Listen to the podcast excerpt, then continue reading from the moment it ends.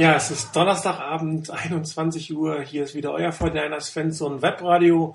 Ähnlich wie die 49ers selber haben auch wir eine hohe Auswahlquote heute Abend.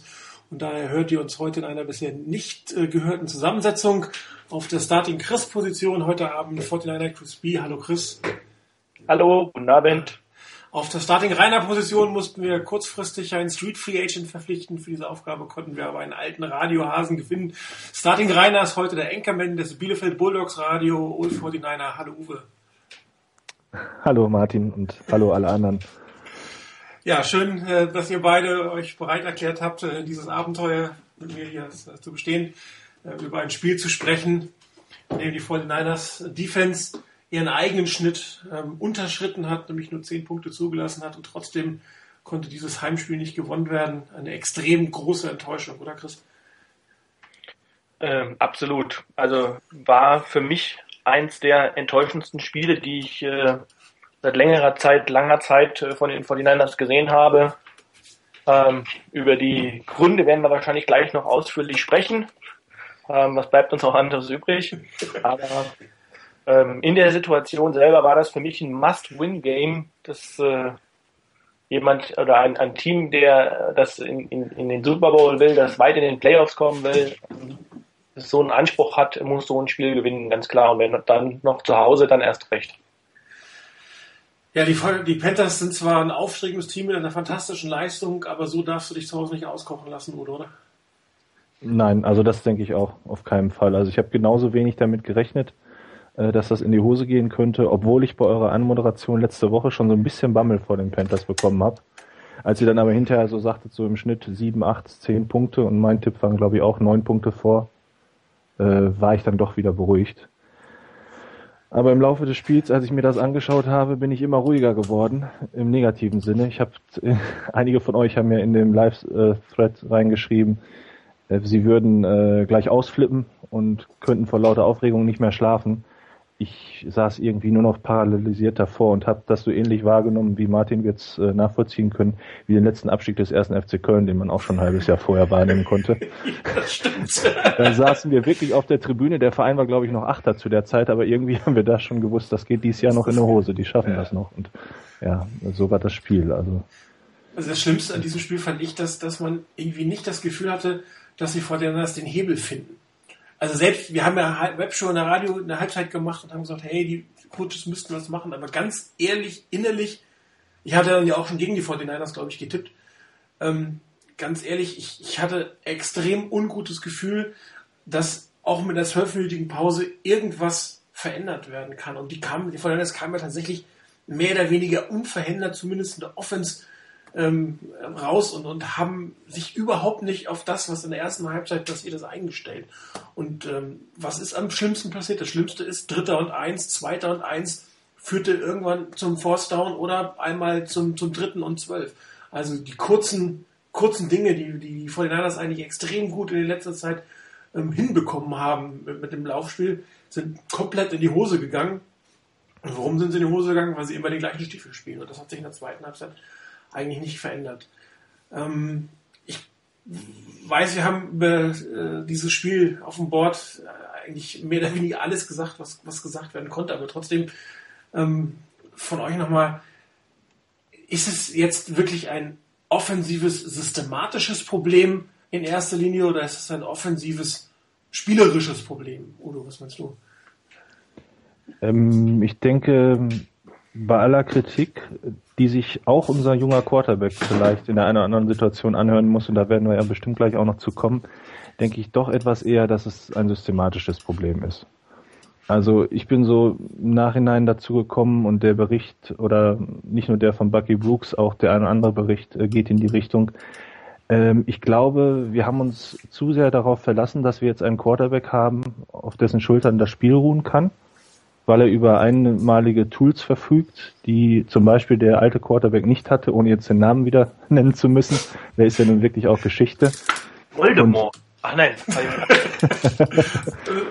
und äh, auf der anderen Seite, ähm, ja, irgendwie, wir wollen über den Lauf kommen und versuchen sonst einfach mit tiefen Pässen, mit der Brechstange. Also wenn man sich mal den Coaches-Film anguckt, da sind Spielzüge bei, wo Kaepernick auch überhaupt keine Hilfe hat. Früher dieses, wo Alex immer für ähm, kritisiert wurde, diese Checkdown-Pässe, die kann er auch gar nicht an den Mann bringen, zum Teil, weil er gar keine Receiver hat.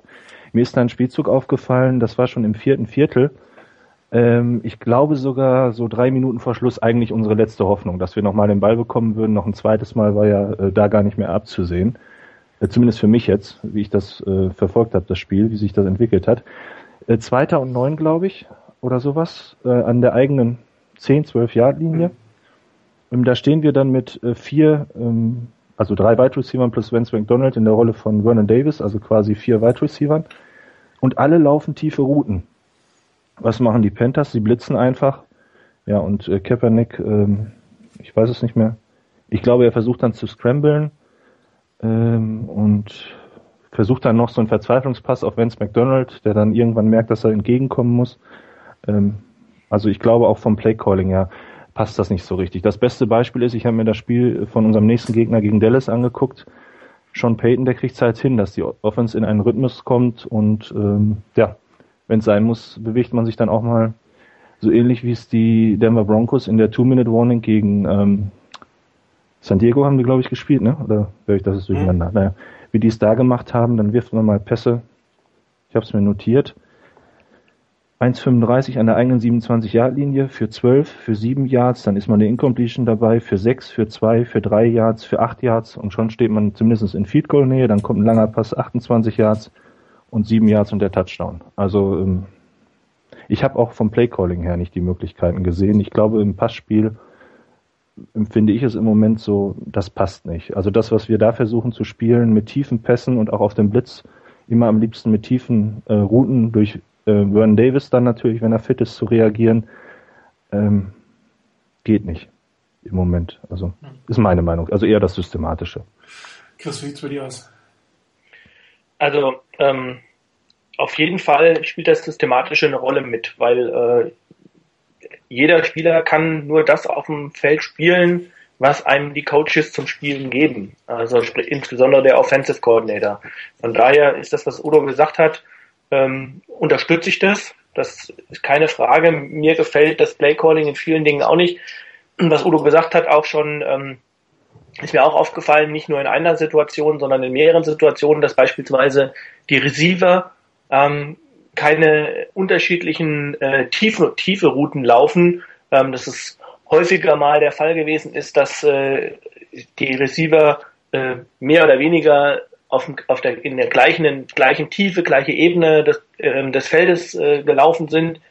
Ähm, also das war sehr eigenartig, was wir auch schon häufig gesagt haben im, im Webradio, dass äh, die Routen äh, insbesondere auch in der Red Zone äh, zu den Touchdowns ähm, häufig Routen sind, die noch Yards after Catch äh, brauchen, um überhaupt einen Touchdown zu machen.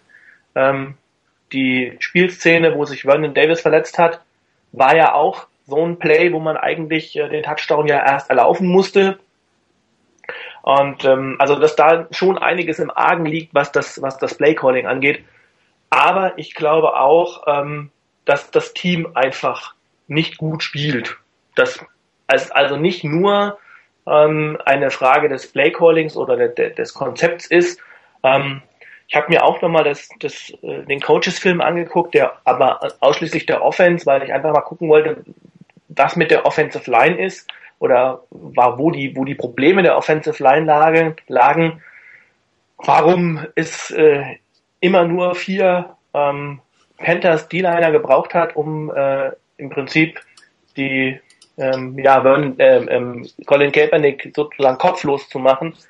Und ähm, dabei ist mir auch aufgefallen, dass halt auch viele individuelle, kleinere individuelle Fehler dabei waren oder schlechte Plays. Ähm, gut, vielleicht auch erzwungen durch gute Plays der Defense, das muss man auch zugestehen. Die Panthers haben eine gute Defense. Aber ähm, dass da auch viele individuelle Fehler dabei waren, die auch dann zu diesen ähm, Broken Plays geführt haben. Ähm, also insbesondere, was mir aufgefallen ist, die Interior O-Line ähm, da kam enorm viel Druck. Äh, es hat zwar dann häufig dazu geführt, dass Stacks gemacht wurden von den äh, Spielern, die gegen die, die, äh, gegen die Off Offensive Tackle gespielt haben, ähm, also die Defensive Ends oder die, die, die Linebacker, die von außen äh, kamen, aber ähm, der Druck kam häufig ganz ähm, zuerst durch die Mitte. Und das ist ja was, was wir auch schon festgestellt haben, dass die O-Line in der Mitte einfach dieses Jahr nicht sattelfest ist. Ähm, dann muss man auch natürlich ganz klar sagen, Colin Kaepernick hat, auch wenn er in vielen Situationen allein gelassen wurde, schlicht total freie Receiver übersehen. Und ähm, das heißt, er muss sich auch ein gerüttelt Maß äh, dieser Niederlage anrechnen lassen.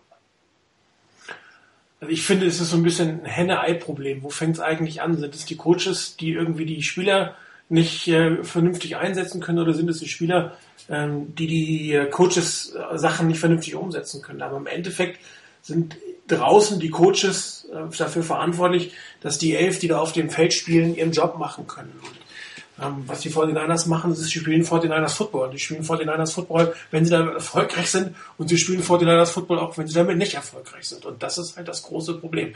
Ähm, wenn du davon ausgehst, dass Dritter und Eins für dich ein Laufdown ist mit einer Power Run Formation, ja, wunderbar. Nur wenn es nicht klappt, klappt es halt nicht. Dann musst du aus dem Dritten und Eins vielleicht mal einen Pass aus der Back Formation machen. Und dann, wie schon richtig gesagt hat, nicht mit irgendwie vier Wide Receiver, die 30 Jahre Downfield gehen, sondern äh, vielleicht mit kreuzenden Receivern, wo dann echt irgendwelche Innenrouten sind. Und das sind eigentlich die Routen, auf denen Vernon Davis sehr stark ist. Aber das ist auch eine Route, die sicherlich Vince McDonald am Ende laufen kann. Äh, fünf Yards tief vor der, vor der Verteidigung weglaufen und dann einen kurzen Ball fahren. Dann hat man auch einen First Down. Und die 49ers haben in ihren Super Bowl-Siege alle fünf eigentlich mit einer Taktik äh, gehabt, wo Dritter und Eins ein Passing Down ist. Und äh, das ist nicht die Philosophie John von John Harbaugh, äh, Jim, John, um Gottes Willen, von Jim Harbaugh. Äh, und äh, erst recht nicht von Greg Roman. Nur wenn es nicht geht, dann geht es verdammt nochmal nicht. Und nur um was zu beweisen, äh, kann ich ja nicht irgendwie die Niederlagen äh, provozieren im Endeffekt. Ich meine, klar, es war ein knappes Spiel und man denkt sich immer, ja, was soll ich, warum soll ich was ändern? Ich schaff's gleich noch, ich schaff's gleich noch. Aber ich schaff's gleich noch, ich schaff's gleich noch, endet halt am Ende des vierten Viertels. Und äh, wenn du dann äh, mit deinem letzten Drive irgendwo an der eigenen 10 anfangen musst, ähm, dich dann umzustellen, ist natürlich wieder ein bisschen schwierig. Also das ähm, ist, glaube ich, eher ein Fehler der Coaches, dass sie es nicht schaffen, die Spieler mit den Limitierungen, die sie haben, und da muss ich jetzt Colin Kaepernick einschließen, er hat Limitierungen zurzeit, und zwar massive Limitierungen, da eine Möglichkeit finden, ähm, ihn vernünftig in Szene zu setzen. Und man muss ja auch sagen, dass in vielen anderen Teams, die einen halbwegs adäquaten Nummer 2 Quarterback hatten, durchaus Diskussionen jetzt da wären nach solchen Spielen, ob man nicht den Quarterback auch mal austauschen sollte, einen jungen Quarterback mal auf die Bank setzen soll, dass er nochmal in sich geht. Die 49ers mit Colt McCoy ist, glaube ich, keine wirkliche Option, das zu machen. Aber ähm, Colin Kaepernick hat sich definitiv hier selber in so ein Tal hineingespielt, aus dem er anscheinend zurzeit selber nicht herauskommt, weil er macht einfache Dinge einfach nicht richtig. Und wenn du die einfachen Dinge nicht richtig machst, die die Coaches dir geben, wird es natürlich auch für den Coach irgendwann schwierig, noch einfachere Sachen zu machen, sag ich mal. Irgendwann ist es auch mal vorbei mit einfach. Und ähm, relativ äh, interessant sind dabei Sachen, wie was haben die Panthers gemacht, die kamen ja auch nicht gut voran. Nur haben dann immer mal wieder einen Drive ins Leben gebracht, indem sie irgendwie improvisiert haben, ein paar Outpässe, einfache Outpässe, Comeback-Pässe gespielt haben. Das ist jetzt kein, keine hohe Kunst des Footballspiels. Es gibt dir aber Yards und First Downs. Und äh, die Fortinanders brauchten ein Field Goal. Also was brauchst du? Yards und First Downs. Du musst keine 70 Yard langen Pässe machen. Es nützt aber auch nichts, wenn du irgendwie drei Yard weit läufst äh, am Stück. Wenn du es dreimal machst, bist du halt zu kurz. Und was mich dann so extrem ärgert, ähm, wenn du ähm, im ersten Down äh, neun Yard erlaubst, dass du dann das eine Yard im zweiten Down immer noch erläufst. Also, da, dass man da nicht mal irgendwas, das ist eine Situation für einen langen Pass. Die haben wir zwar gerade kritisiert, aber zweiter und eins, da kann ich mal einen langen Pass werfen. Ja, aber die Fortinanders machen es nicht. Und das wissen die Panthers. Und was passiert beim zweiten und eins, wo, wo vier Fünftel der Liga lang passt, äh, stoppen die, die, die Panthers die 49ers im Backfield. Also das ist einfach unerklärlich. Und das ist natürlich klar ein systematisches Problem, basierend aber auf den Limitierungen der Spieler. Klar, unsere Nummer, unsere Receiver sind nicht die besten, aber unser Starting Quarterback ist leider zurzeit nicht in der Lage, ein, ein Spiel kontinuierlich auf seinen Schultern zu tragen. Und egal, ob du jetzt Rookie bist, ob du Backup bist und hineingeworfen wirst oder nicht, das Spiel liegt auf deinen Schultern. Und wenn du es nicht kannst, bist du in dem Moment ehrlich gesagt der Falsche. Und ähm, es macht keinen Sinn. Alex Smith ist weg. Aber in der Retrospektive in zwei bis drei Jahren könnte tatsächlich herauskommen, dass man 2013 den falschen Quarterback weggegeben hat. Das kannst du jetzt natürlich nicht sagen. Völlig utopisch nach einer halben Saison dieses Urteil zu fällen. Du hast eine Indikation. Der eine steht 9 zu 0, der andere steht 6 zu 3, der andere spielt seinen Stiefel genauso weiter und der Junge spielt deutlich schlechter als vorher. Aber die, die, dieses Urteil ist zu früh. Aber in zwei bis drei Jahren werden wir uns diese Frage stellen können und die Antwort könnte sein, wir haben den falschen Quarterback abgegeben. Es könnte sein, es muss nicht sein. Und ich hoffe es natürlich auch nicht. Ähm, vielleicht das war ich. Äh, das ist ähm, auch ein ganz guter Punkt, ähm, ob wir den möglicherweise den falschen Quarterback abgegeben haben. Ähm, das war das, weshalb ich auch von systematisch gesprochen habe. Ich glaube einfach, dass die Coaches sich darunter was Falsches erhofft haben und die falschen Schlüsse, was ihren Gameplan im Moment äh, betrifft, gezogen haben. Ich habe ja selbst auch mal die Frage auf dem Board aufgerufen, ähm, Kurzpassspiel wo ist das geblieben? Und dann hat Snoopy auch das so schön aufgenommen und gesagt, wir wissen leider alle nicht die Antwort darauf. Ähm, ich habe mir dann das Spiel auch vor dem Hintergrund nochmal angeguckt.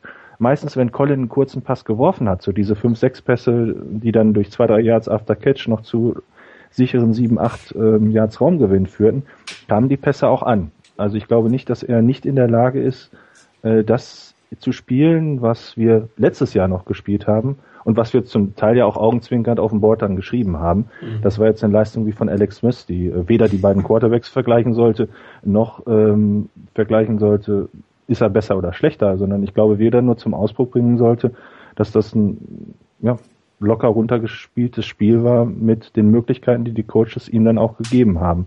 Und das habe ich gegen Carolina vermisst und ich muss auch Chris recht geben, es ist natürlich äh, dann nicht nur das Systematische. Also es, ich habe mir aufgeschrieben, wie unsere zwölf Drives, wenn wir den letzten Mal weglassen. Also wir hatten ganze zwölf Drives in dem Spiel. Ich glaube, ihr wisst, wie viel First Downs der nächste Gegner hatte. ähm, gut, äh, bei 40 First Downs habe ich auch nur zwölf Drives wahrscheinlich, unterm Strich sogar noch weniger. Aber äh, wie die geendet sind, das lag wirklich in meinen Augen auch die ersten beiden am Blocking. Ähm, dann einmal, meine ich, wo es Kaepernick scrambled, hätte er eigentlich nur nach zwei Schritte nach vorne gehen müssen und hat zwei Anspielstationen gehabt. Hätte also werfen können. Okay, gut, kann aber auch jedem passieren. Das hatten wir ja auch schon. Dann haben wir haben uns die Panthers ausgecoacht beim nächsten. Das war dann, wo das 25 Yard Field Goal raus wurde. Ähm, da wie war das? Da deutet ähm, hier, ich habe mir die Nummer äh, hier Lester, der Safety an, er würde blitzen, geht aber kurz vor dem Spielzug zurück ein Disney, also ein vordesigntes Spiel auf Davis, wo Davis die kurze Route laufen soll und Boldin dann die Leute wegzieht. Leider standen wieder zwei gegen drei Defender auf einmal von den Panthers, die in der Zone-Verteidigung gespielt haben und kein Problem haben würden, nach zwei Jahren zu stoppen, weil sie sich eben nicht haben wegziehen lassen aus der Situation. Ja, dann ein Screen, auf den wir mal einmal versucht haben, der aber auch nicht so richtig funktioniert hat. Da muss ich auch recht geben, da ist Mike Upati, glaube ich, nicht der Spieler, der für ein Screen gemacht ist. Und äh, Kyle Williams läuft auch in die Leute rein, anstatt von den Leuten weg. Dann unser unsaglicher vierter Versuch. Ja, und dann war die Halbzeit schon zu Ende. In der zweiten Halbzeit war es noch weniger. Also ähm, auch einiges, was die Execution betrifft und nicht nur das Coaching, denke ich. Das stimmt schon. Aber die Frage war ja gestellt, was hauptsächlich, und da bin ich auch eher dann der Meinung, da bleibe ich bei ähm, von oben, von vorne, also von den Coaches müsste da was anderes vorgegeben werden, damit der Mannschaft auch leichter wird. Weil auch das, ähm, Martin sprach eben davon, der Gegner weiß, was kommt. Arizona hat in einer ziemlich soften Verteidigung gegen uns gespielt. So habe ich es zumindest wahrgenommen. Das, was Bucky Brooks auch angeschrieben hat, wie es wohl die Colts und die Seahawks geschafft haben, mit Press Coverage uns aus dem Konzept zu bringen. Ähm, da haben die sich gar nicht darauf eingestellt, weil sie eh, wenn dann nur mit dem langen Pass wahrscheinlich gerechnet haben und unseren Wide Receivern erstmal ein paar Yards geben wollten. Wobei die, die ähm, Cornerbacks der, der Panthers jetzt außer Patrick Peterson sind ja, glaube ich, nicht unbedingt die, die Bump ja. Run ähm, äh, Cornerbacks, während es bei den Colts und gerade bei den Seahawks ist das also das, das, ist sowieso deren Verteidigungsstrategie und deren mhm. Verteidigungsstrategie funktioniert gegen die 49ers gerade extrem gut. Haben wir zweimal schmerzhaft festgestellt. Wobei das auch der Punkt ist, den ich auch nicht verstanden habe. Also das ist, das ist der, der ähm, Mannschaftsteil gewesen äh, von den Panthers, der meiner Meinung nach, hatte ich auch in der letzten Sendung gesagt, am, ja. am schwächsten ist, das Defensive Backfield. Und ähm, die hat man meiner Meinung nach nicht wirklich attackiert. Ich meine, gut, man kann sagen auch wiederum Henne und, und Ei. äh, spielt da auch eine Rolle.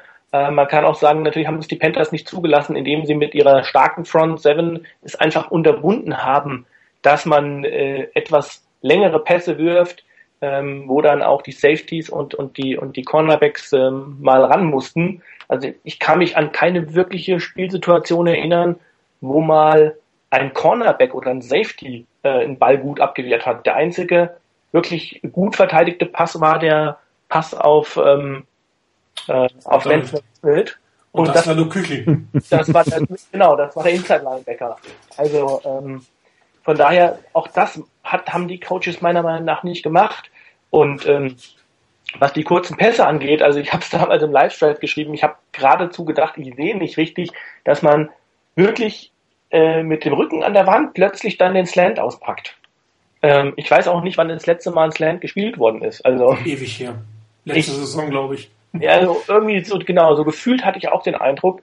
Ähm, und dass, dass gerade diese, diese Bälle oder auch mal ein, ein, äh, ein, ein Hook oder irgend sowas, wo, wo man einfach sichere Yards macht. Das, was die, was ja die, ähm, die Panthers irgendwann auch gemacht haben. Also wenn die Panthers ihre Receiver ähm, anspielen konnten, dann waren das so Comeback-Routen, die, die nach außen gingen, wo dann einfach die, die äh, Cornerbacks äh, die tiefe Route verteidigt haben und die 49ers, und das ist halt unheimlich schwer als Cornerback dann auch diese Comeback-Route zu verteidigen, wenn man dann wirklich nur den tiefen Pass erstmal äh, rausnehmen will. Und dann hat man halt das, das First Down oder zumindest die, die Yards gemacht, so dass man in, in eine dritte und kurz oder irgendwas kam oder aber gleich das First Down gemacht hat. Und so hat man die Drives am Leben gehalten. Und das hat man bei den 49ers so gut wie, also ich kann mich nicht erinnern, wann ich das das letzte Mal gesehen habe, sowas. Ich glaube ähm, auch, dass, dass, dass äh, Kaepernick Schwierigkeiten mit diesen Pässen hat. Ähm, äh, Russell Wilson wirft sie, Cam Newton wirft sie und die scheinen besser in der Lage zu sein, wenn sie am Scramblen sind, aus diesem Scramblen wieder in Passmodus quasi umzuschalten und dann noch einen Pass zu werfen. Und, und bei Colin Kaepernick ist es ein bisschen im Moment entweder oder. Ja, wenn er wirft, wirft er und wenn er läuft, dann ist, dann läuft er aber auch wirklich, dann, dann guckt er auch nicht mehr keinen Freund oder Feind. Ich meine, das ist jetzt sehr überspitzt, das stimmt natürlich zu 100% auch nicht. Aber ähm, gerade was man von Russell Wilson sieht, und das ist das, was warum auch die Seahawks meiner Meinung nach so erfolgreich sind, der nimmt sich dann die Zeit und bringt diese Pässe an. Die Receiver improvisieren, der Quarterback improvisiert, aber es sind in der Regel immer die Bälle zur, zur Außenseite, ist ja auch ganz logisch, weil der Quarterback scrambled zu einer der Außenseiten. Also was machen die Receiver in die gleiche Seite gehen? Also, und das muss ja nicht unbedingt mal nur ein Comeback sein. Wenn du dann noch ein Comeback machst als Receiver, wird schon ein bisschen schwierig. Das muss schon eher designt sein. Aber auch das passiert. Ein Golden Tate kommt dann plötzlich 15 Yards entgegen. So, und Russell Wilson sieht es und kann umschalten und macht den Pass. Und das scheint bei Vernon Davis, äh, bei Vernon Davis, bei Colin Kaepernick noch nicht ganz ausgeprägt zu sein. Und das, das muss er halt lernen. Wenn er, Entschuldigung, wenn er viel läuft, gerade weil er gut laufen kann, ist es extrem wichtig, dass er solche Sachen lernt. Ja, weil, weil das sind meistens 10, 15 Yards, sind ein sicheres First Down. Das sind ja an sich keine hochkomplizierten Pässe. Du musst halt aus dem Laufen werfen. Eigentlich kann er es ja auch.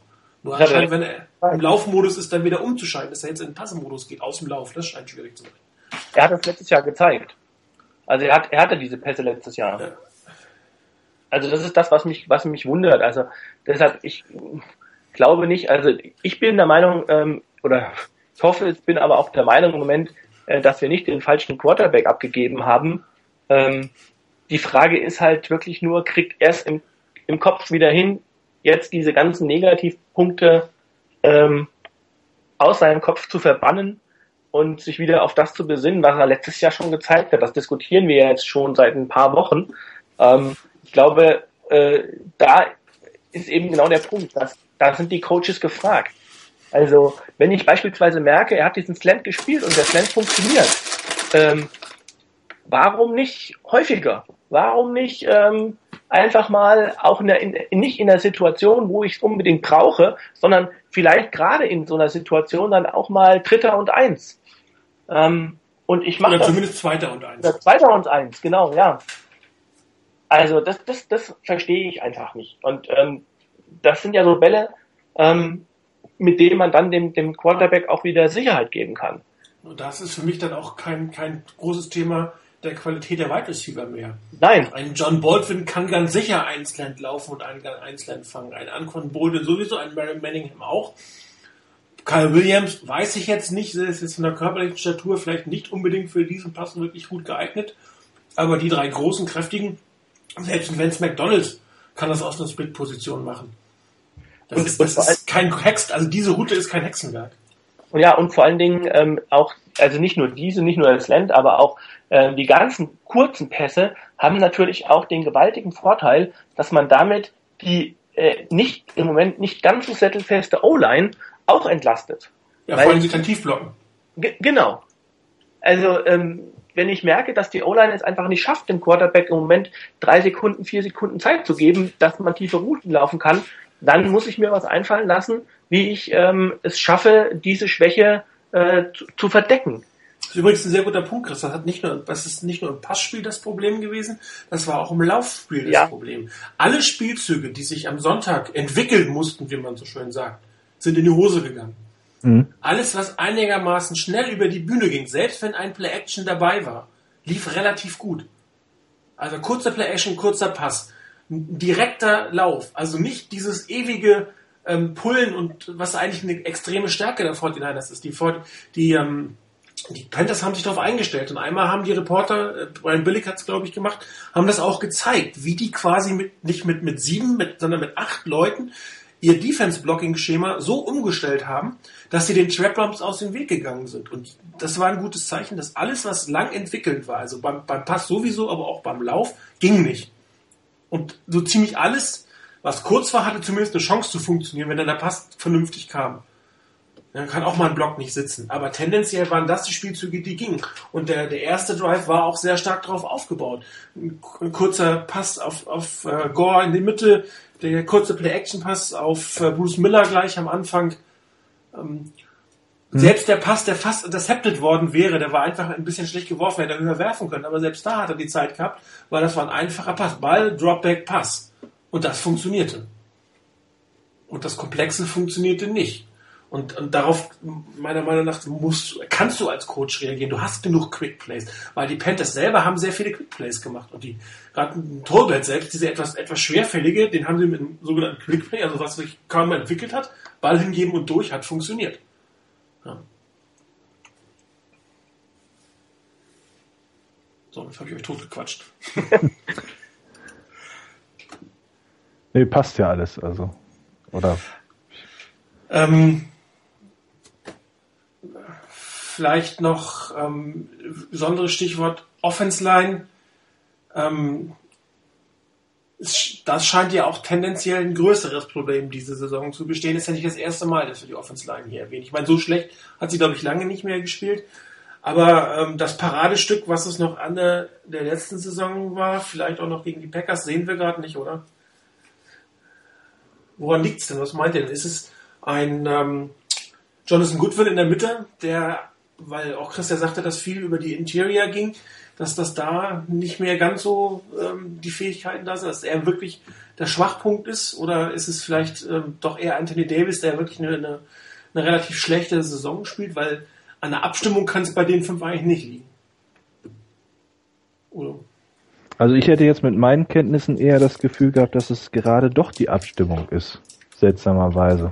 Also bei den Spielzügen, gerade diesen äh, Third Downs, ähm, gut, beim einen, äh, bei dem zweiten Mal, wo wir dann den Ball wieder abgeben mussten, das war dann, wie du eben schon sagtest, eine relativ komplizierte Geschichte.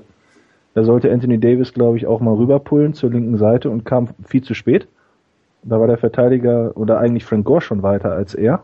Ich weiß nicht, ob das so geplant war. Also das wirkte alles ein bisschen seltsam. Er guckt sich dann auch um, nachdem Frank Gore ge getackelt wurde. Nach dem Motto, ich habe ja gar keinen, den ich nehmen soll.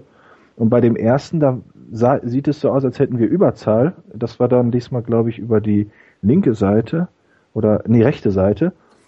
Und McDonald, ähm, ich weiß nicht, ob er nur einen Block antauschen sollte, nimmt gar keinen auf und Miller dann natürlich nur einen von den beiden.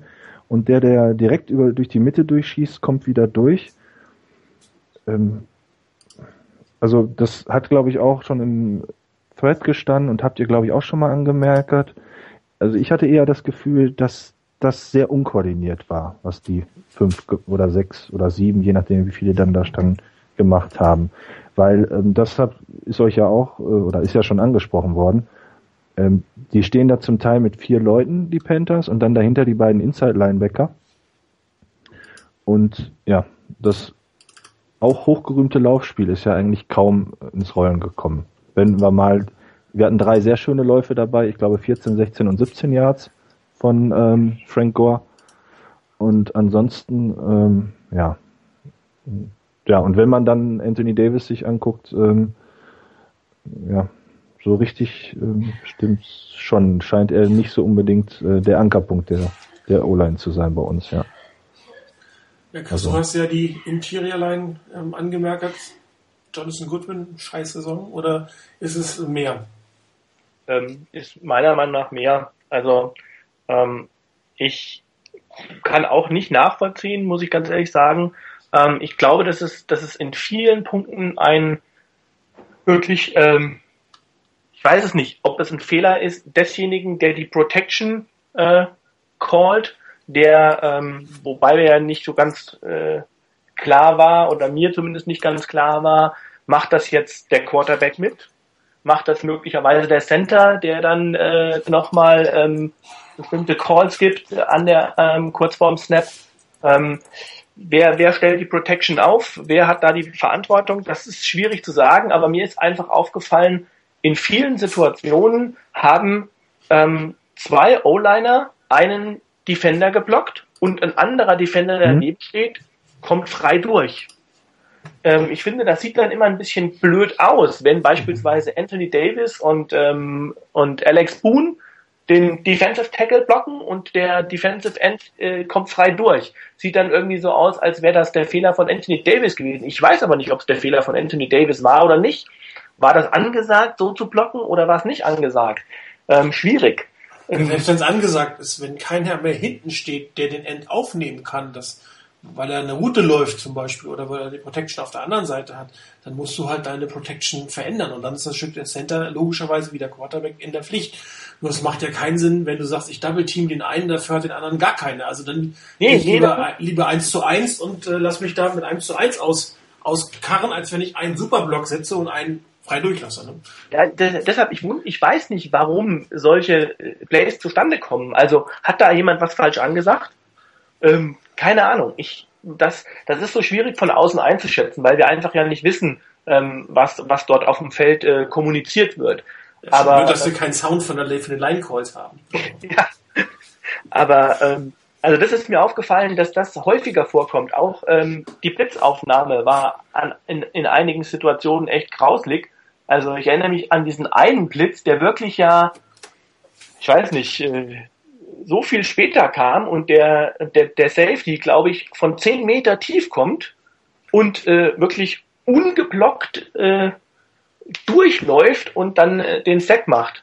Ähm, ich weiß nicht, erinnert euch an das Play? Ja, ja. ja. Das, das also, war allerdings auch schwierig zu callen. Ich meine, der stand sehr, sehr lang, weit hinten, hat sehr lange gedauert und es war keiner mehr, der hinten geprotected hat. Und dann, wenn du das durch deinen Block hast, siehst du den auch irgendwann nicht mehr. Den muss der Quarterback sehen. Das genau. Ist, das ist seine Verantwortung. Genau, dann habe ich auch gedacht, okay, der, der, wenn, wenn, wenn schon kein, der Running Back nicht mehr da ist, weil der sich dann sagt, okay, da kommt niemand mehr, ich block anderweitig, oder ich weiß nicht, ob dann auch ein Running Back eigentlich äh, angewiesen ist, stehen zu bleiben und zu warten, bis möglicherweise noch jemand kommt. Das sieht man ja auch ganz häufig, dass er dann niemand, niemanden blockt, nicht irgendwo jemandem hilft. Ähm, aber da habe ich auch gedacht, okay, den hat äh, Kaepernick nicht gesehen. Ähm, der kam zwar ziemlich schnell, aber also das ist so ein Zusammenspiel. Ich weiß nicht, ob das nur an der O-Line liegt. Was mir aufgefallen ist, diese, diese klassischen äh, Sachen in der O-Line, ähm, wo sie schlecht aussah und wo auch die Spieler innen drin schlecht aussahen, ähm, also für meiner Meinung nach waren das äh, primär ähm, war Ayopati und auch Boone ähm, und äh, Goodwin waren diese dass einfach die, die ähm, sehr, sehr weit nach hinten geschoben wurden in den Laufspielsituationen, ähm, dass äh, die 1 zu 1 Situationen ganz häufig, ich meine, die haben gute Defensive Tackle, Starlo Tulele, ähm, der spielt eine ganz starke Saison, ähm, aber da sahen unsere Veteran Inside äh, O-Liner wirklich nicht gut aus. Wir haben häufig das 1 zu 1 verloren und ähm, also ich weiß nicht, woran es liegt, ob das jetzt einfach eine schlechte Saison ist, ob ähm, Goodwin möglicherweise auch einfach zu alt ist mittlerweile. Ähm, das kann auch sein. Also da wird man sich was überlegen müssen, äh, weil äh, wenn man so weiterspielt, wird das nichts werden. Also ähm, Wobei das, das O-Line-Thema, Entschuldige Udo, ja bitte. Äh, nee. Ach, klang so, du hast uns eingebrochen hättest. Also, Ach so, nein, das, nein, nein. Okay. Das, das O-Line-Spiel, das hatten wir ja in der Harbo-Zeit mehrfach, dass, dass die O-Line sehr, wie soll ich es mal ausdrücken, wechselhaft gespielt hat. Und dann ähm, sich irgendwann zusammen, gab es aber Team-Meetings, hat man aber gelesen, haben sich zusammengerissen. Anscheinend ist irgendwas in diesem 49ers-Spiel, was es der O-Line nicht möglich macht. Keine Ahnung, ob das jetzt am, am persönlichen, ob so Absprachen liegt, ob die was verändert haben. Äh, aber irgendwie braucht es immer, dass die sich tatsächlich zusammenreißen. Und ab dem Zeitpunkt haben sie gut gespielt. Wir hatten, glaube ich, in, allen drei Saisonen jetzt das O-Line-Thema, wo wirklich die O-Line einige Spiele hatte, die, die unterirdisch waren.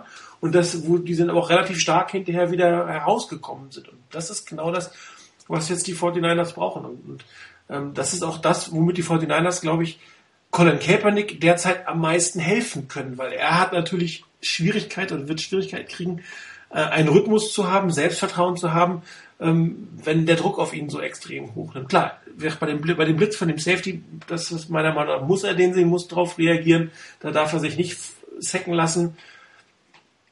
Man müsste jetzt mal gucken, wo er hingeguckt hat. Das ist auch immer so eine Sache. Aber er hat, er hat der muss ja auch ein paar Meter laufen. Ne? Der, bis, dauert ja ein paar Sekunden, bis er da ist. Er hat ein bisschen weggeguckt in dem Moment. Er guckt, also ich, ich meine mich erinnern zu können, er guckt, der, der Safety kommt von ihm aus gesehen, so von halb rechts. Mhm. Ähm, also von, von der rechten Seite der, seiner O-Line und er guckt gerade nach links, so ein bisschen weg. Also Trotzdem äh, muss ihm klar sein, dass er so viel Zeit nicht hat. Es hat ja relativ lange gedauert. Ich meine, der braucht ja drei Sekunden, bis er da ist. Ja, also dann locker. sollte es ein Ball eigentlich los sein. Das kommt ja noch dazu, auch wenn du keinen Druck hast. Irgendwann kommt's, ne? Egal wie die Pocket ist, irgendwann kommen sie. Und äh, da, da muss deine, deine, deine Uhr im, im Hirn arbeiten. Ich meine, Uhr ist sowieso ein Problem mit Colin Kaepernick. Ähm, ich weiß nicht, warum, er, warum das nicht zu lösen ist. Das war gerade am Anfang des Spiels wieder so. Äh, man musste zwar keine Timeouts nehmen, aber wenn die Playclock auf 1 ist, dann ist dein Snapcount auch 1. Was willst du da mit dem Snapcount noch machen? Und der Snapcount ist derjenige, der, der der Offense einen gewissen Vorteil gegenüber der Defense geben soll. Den haben die 49ers aber durch diese Art und Weise einfach nicht. Der ist nicht da. Und ähm, ich weiß, wir haben ja auch mehrfach gerätselt, kommen die Plays einfach spät, braucht er lange im Huddle, braucht er zu lange, um, um seine, seine, seine, seine Calls zu machen. Aber was mal, was mal Fakt ist, sieben Sekunden vor Schluss kannst du nicht, mal Audible. Das funktioniert in der Regel nicht, weil ein Audible bei den 49ers in meisten Zeit mit, mit einer Formationsveränderung ja. ist. Selbst die Kill Plays, obwohl die Kill Plays gehen, die, da bleiben sie meistens einigermaßen stehen. Da bewegt sich nicht viel. Aber ein richtiges Audible ist in der Regel bei den 49ers mit, mit einer Bewegung verbunden.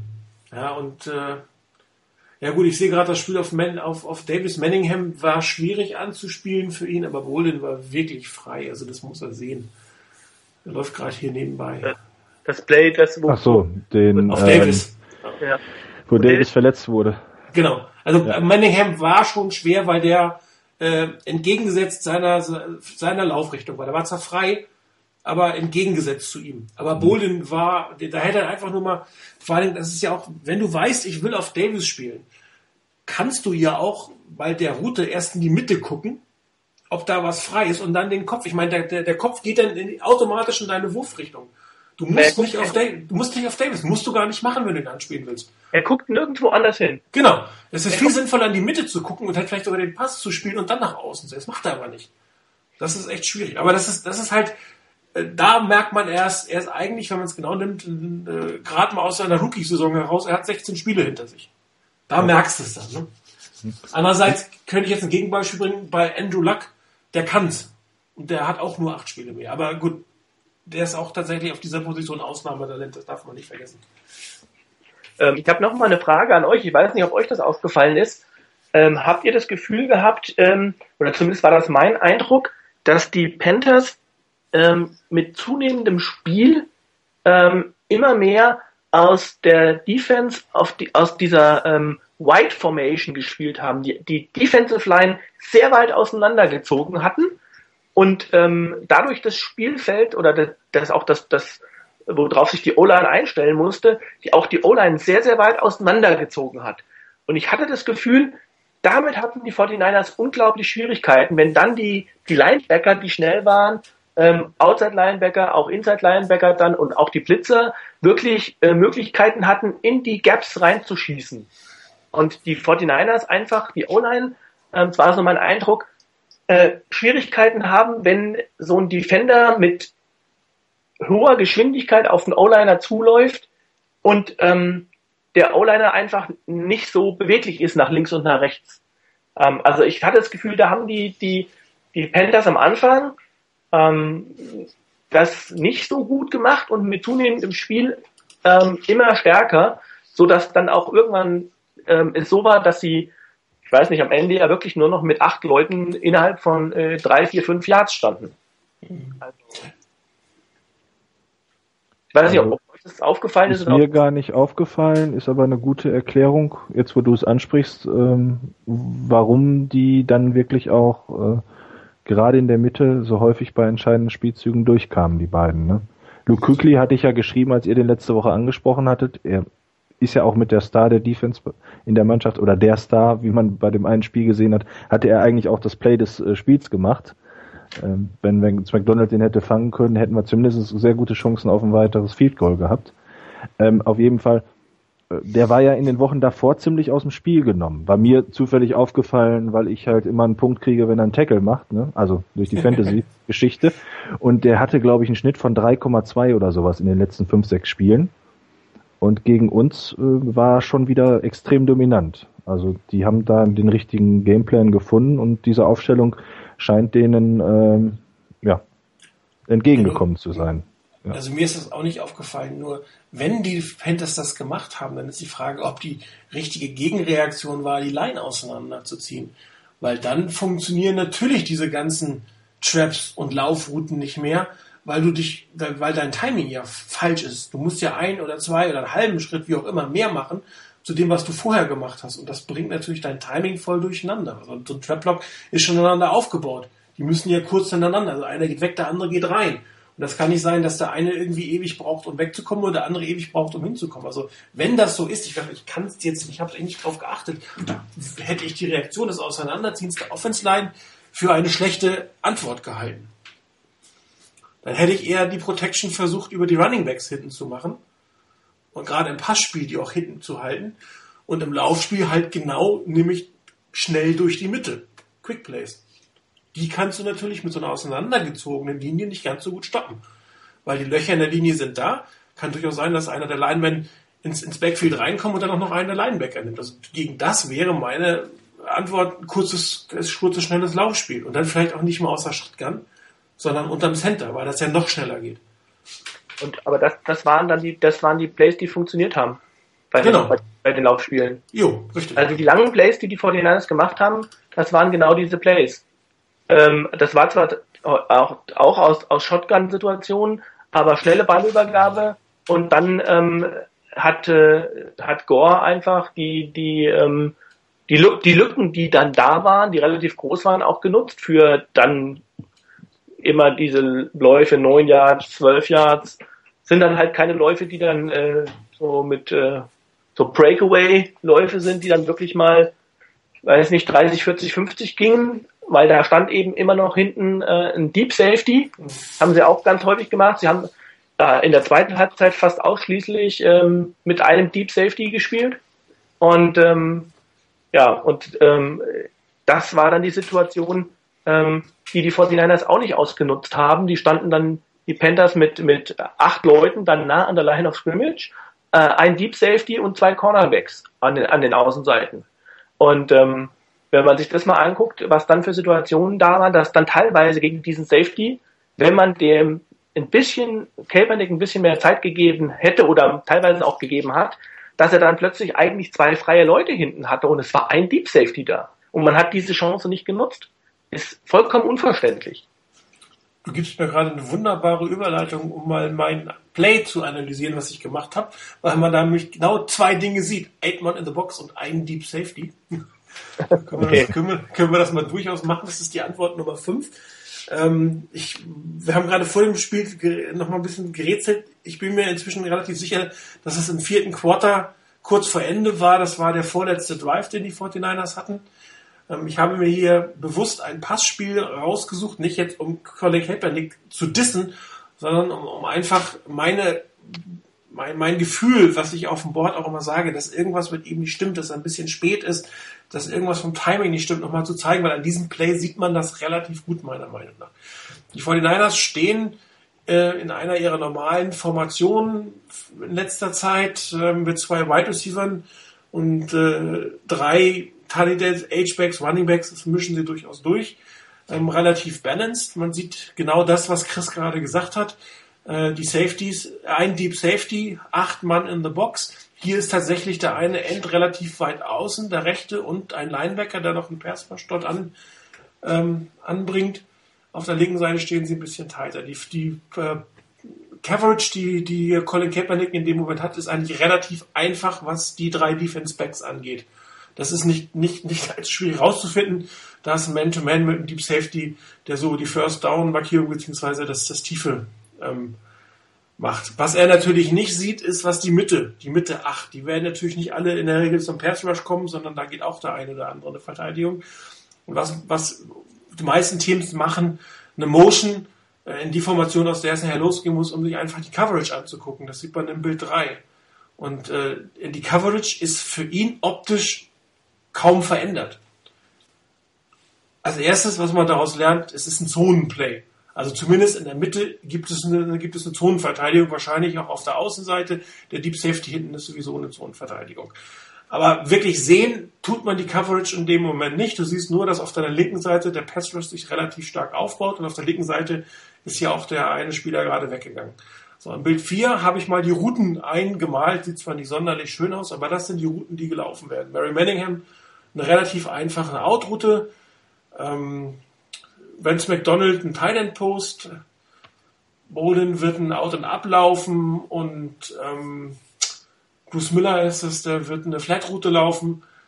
Ähm, eigentlich nicht schlecht für eine Zonenverteidigung, muss man ja mal sagen, weil gerade auf der linken Seite der 41er, der sieht erstmal zwei Leute in seine, beziehungsweise sogar drei Leute in seine Zone hereinlaufen.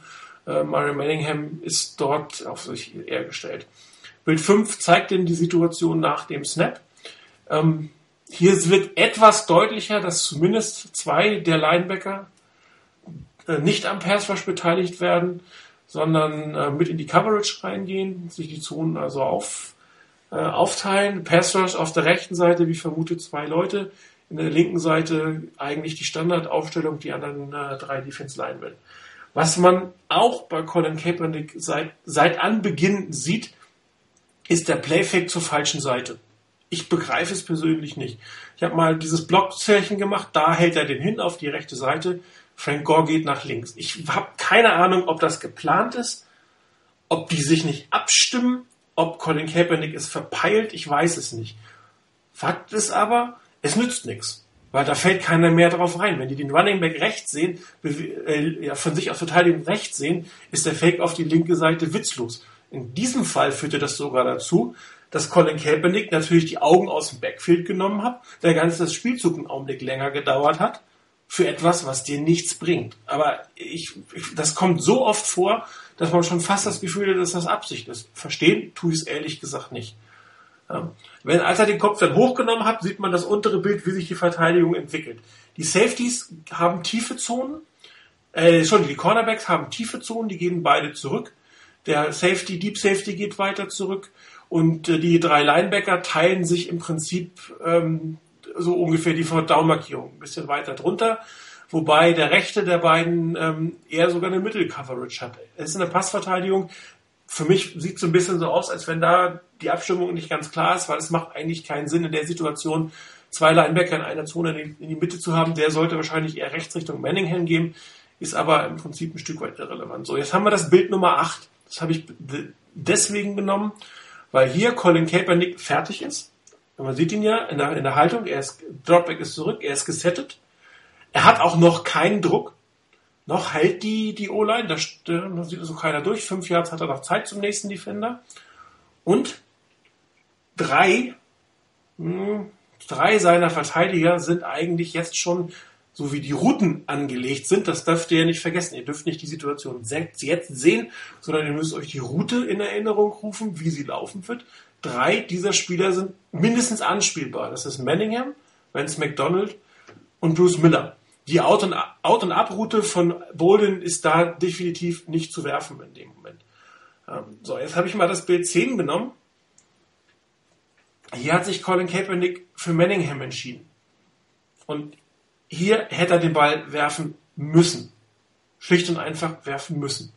Der Defender, sieht man ja, ist auf dem Weg nach hinten, guckt zwar noch nach vorne, aber bis der sich gedreht hat, und zwar, ja, er, er, muss sich, er muss sich ja 270 Grad drehen, er muss ja Richtung Außenlinie. Es reicht ja nicht zurück, wenn er sich um 180 Grad dreht. Ja, er muss sich so wie er, er kann sich auch nicht um 90 Grad links drehen, dann fällt er auf die Schnauze. Das heißt, er müsste sich einfach 270 Grad nach innen drehen. Und dann wäre er auf Mario Manningham. Bis dahin ist der Ball dreimal da.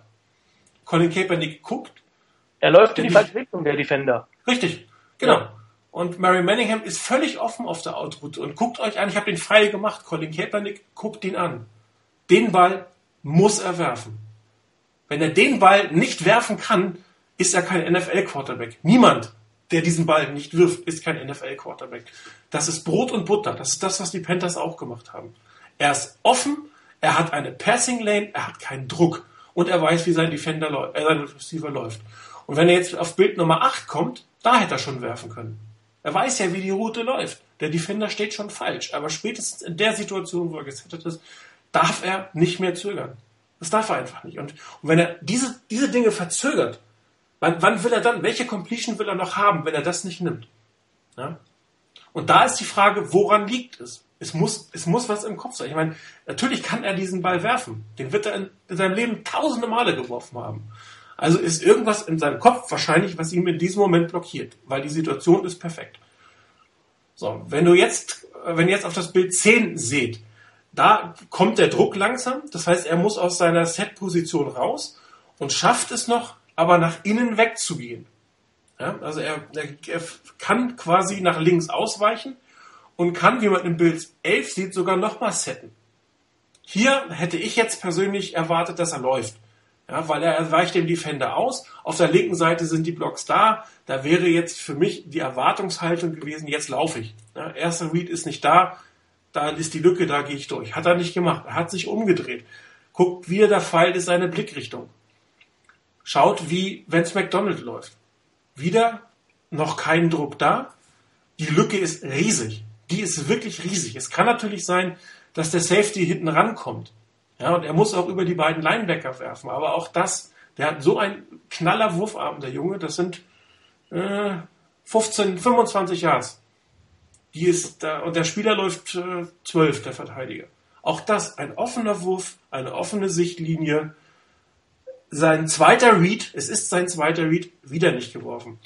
Ähm, was ich nochmal angedeutet habe mit, mit äh, Encon Bolden, da war jetzt ein Stück weit auch das Problem die Out- und Abroute. Wenn er da eine Outroute gelaufen wäre, wäre der genauso frei gewesen. Die hätte er auch werfen müssen, aber äh, das Kreuz zeigt an, da ist vorbei. Da, da, die, den Pass kann er da im Moment nicht werfen. Da muss er sich noch weiter umdrehen. Ähm, er weiß auch überhaupt nicht, äh, ob Bolden sich da wirklich ähm, frei laufen kann. Das ist ein Pass, den vielleicht Aaron Rodgers werfen würde aus der Situation. Da kann das relativ gut. Der hat auch den Mumm dazu, der hat auch die Erfahrung. Und den Packers ist das auch egal, ob es das wäre. Also das ist, ein Packers würden den werfen.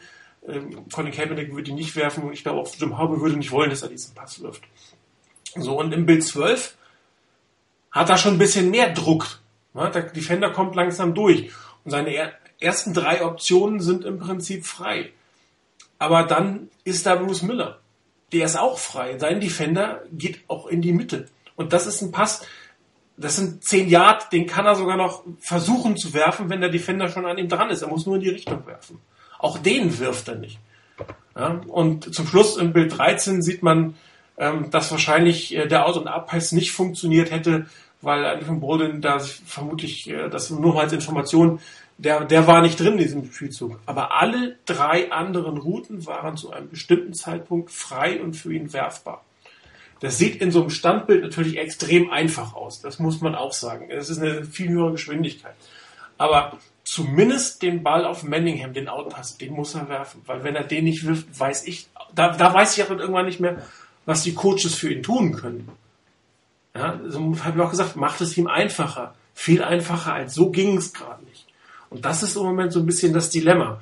Und das ist, glaube ich, eine Kopfsache. Das ist keine Techniksache oder keine Können-Sache. Das ist eine Kopfsache. Und äh, da, da ist es die Aufgabe von, von, von Harbo, Fangio und vor allen Dingen auch vom Quarterback-Coach Chris, ihm das nochmal zu zeigen, im Training vielleicht nochmal nachzustellen und, und ihm quasi sagen, wirf sie, komm, wirf sie, wirf sie, wirf sie, wirf sie, wirf sie. Das ist, ja, der Artikel von Bucky Brooks ging ja darauf hinaus, dass, dass Colin Kaepernick Schwierigkeiten hat, auf den, über den ersten Read hinauszukommen. Aber den ersten Read in so einer Situation, den muss er schon machen, weil sonst hat er keine mehr. Und das ist echt ein Dilemma. Und das ist das, was ich auch, warum ich in letzter Zeit sehr viel Kritik an ihm auch geübt habe, weil das ein Brot- und Butterspielzug ist für einen Quarterback in der NFL. Und das ist egal, ob du in deinem zweiten Jahr bist. Das müsstest du in deinem ersten NFL-Spiel eigentlich werfen, diesen Ball. Und das ist, das ist halt die Schwierigkeit an Eine Anmerkung noch von mir. Wenn man sich mal anguckt, so in den Bildern, ja, eigentlich Abbild, muss ich mal gucken. Bild 6 kann man es eigentlich ganz gut sehen. Ab Bild 6 fortfolgende. Der Druck kommt durch die Mitte. also die, die durchkommen, mhm ähm, sind die beiden Defensive Tackle, ähm, also der Right Defensive End und ähm, Staley hat den eigentlich total unter Kontrolle, der macht gar nichts. Der Left Defensive End, ähm, der hat zwar ein bisschen bessere, ähm, sieht ein bisschen besser aus, aber eigentlich wirklich Druck macht der auch nicht. Also wer Druck macht, sind die beiden Defensive Tackle und einer, glaube ich, von den Inside Linebackern. Ja, das ist Luke Quickly. Also ich habe ja den Spielzug rausgesucht ja. und ich finde, finde auch, wenn du dir die Bilder 7 anguckst und dann 8 und 9 danach und darauf achtest, wen wir blocken und was wir mit Kükli machen, der nun ja wahrscheinlich auch ein Spieler sein sollte, den man in seinen Fokus stellt, wenn man darüber redet. Da haben wir wieder das, was wir eben schon angesprochen haben. Wir wissen alle nicht, wie die blocken sollen, aber es sieht ein bisschen seltsam aus in der Szene, ne? So, wenn ich das jetzt so richtig erkenne von den Körpern. Ja, das ist richtig. Da scheinen wir wieder ja. zu zweit einen zu nehmen, dann steht noch einer daneben, der gar keinen hat okay, man muss natürlich, denke ich, als Laienspieler auch darauf warten, dass einer in seine Richtung kommt. Und Kükli geht dann irgendwie hinterher, ähm, ja okay, er geht da auch erst in der Mitte und geht dann ähm, nach und sackt ihn. Okay. Aber trotzdem, es wirkt ein bisschen seltsam, finde ich. Wobei also, du in dieser Situation, oder würde ich mich als O-Liner schon echt aufregen, wenn ich Kritik bekomme, wenn, mich, wenn ich mir das so angucke. Aber ihr habt recht, die Tendenz ist eindeutig da, dass da irgendwas im Blocking-Schema nicht stimmt. Und er kam ja auch von sehr tief kommt ja eigentlich aus der Mittellinebacker-Position. Wo hat er angefangen? Sieben Yards tief, äh, fünf mhm. Yards tief. Achso, du meinst, äh, weil, äh, weil die Schuld an dem Spielzug am, am Quarterback liegt. Ich habe gerade überlegt, warum würdest du dich, du dich als O-Liner aufregen? Aber, ja, genau. Also du, ihr habt recht, ja. das Blocking hier ist komisch, aber das ist in diesem Fall nicht der Grund für den Spielzug. Richtig. Aber das, es zeigt die Tendenz, die ihr, die ihr hattet, ist schon richtig. Der Druck kam durch die Mitte und das Blocking-Schema ist komisch. Das ist absolut habe ich ja doppelt guten Spielzug sozusagen ausgesucht. Ja. Und ähm, dann stehst du natürlich vielleicht auch wirklich vor dem Dilemma, ähm, ohne jetzt, es soll gar nicht wirklich für die, die zuhören, in Bashing in Colin Kaepernick hier ausarten. Ähm, du hast es eben auf den Punkt gebracht, da hat man mal einen Spielzug rausgesucht, wo man ihm eigentlich hilft und der Pass kommt trotzdem nicht. Äh, dann fragt sich ja wahrscheinlich auch der äh, Offensive Coordinator, was ist da los? Was kann ich ihm jetzt geben? Fühlt er sich mit den tiefen Roten vielleicht doch wohler? Ähm, aber die Vance McDonald-Route wäre tief gewesen, 25 Jahre, die wirft ja. dann auch nicht. Ne? Ja. Also, aber man, man, merkt auch ein Stück weit, ich meine, das war Ende des vierten Viertels, er war natürlich auch verunsichert. Ja, Siehst richtig. du da natürlich auch. Ne? Also nicht nur, dass er die, die eigentliche Verunsicherung, die ich im Moment an ihm kritisiere, sondern er hat natürlich jetzt auch das ganze Spiel auf der Nase gekriegt. Kommt ja. natürlich auch ein Stück weit dazu. Nur wirklich, also die, für mich ist es nicht erklärlich, warum er diese Outroute nicht führt. Es gibt kein, mir fällt nichts ein, was das begründen könnte, gar nichts.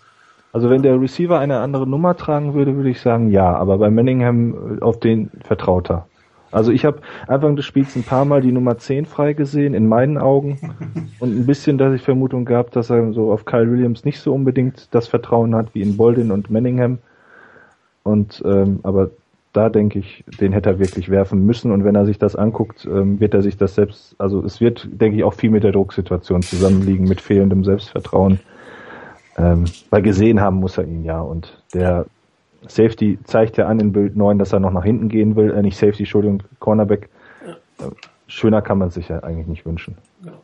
Was natürlich auch ein Problem sein kann, wenn die Defender auch das Gefühl haben, der Nummer 10 traut er nicht. Dann decken sie den nicht mehr Man-to-Man, sondern Half-Man sozusagen und konzentrieren sich auf andere Sachen. Das ist natürlich auch ein Problem, wenn, wenn, wenn quasi ein Spieler auf dem, auf dem Feld steht, wo du, äh, der eigentlich der Nummer 2 oder 3 Receiver ist, teilweise ja sogar Nummer 2 und du weißt, der kriegt den Ball nicht.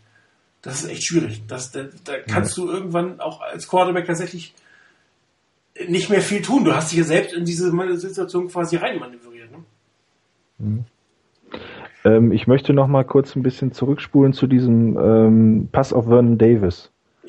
Wo wir eben auch drüber gesprochen haben, ähm, dass da eigentlich Boldin frei gewesen wäre. Was mich, also zwei Dinge wundern mich an der Sache sehr.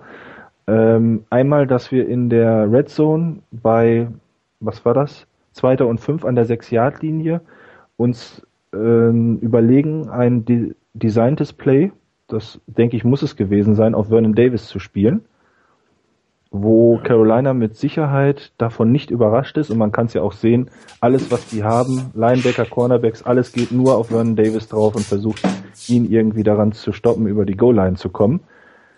Und das zweite ist, Boldin ärgert sich nach dem Spielzug, aber in meinen Augen nicht darüber, dass er frei ist, also scheint ihm bewusst gewesen zu sein, dass er den Ball gar nicht bekommt, weil sowieso klar ist, jetzt nicht wegen Kaepernick, sondern irgendwie, dass klar ist, da kriegt nur Vernon den Ball und alle anderen laufen nur so eine Pseudoroute, sondern er ärgert sich halt über den Ballverlust. Also wir haben ja alle gedacht, das wäre ein Fumble gewesen.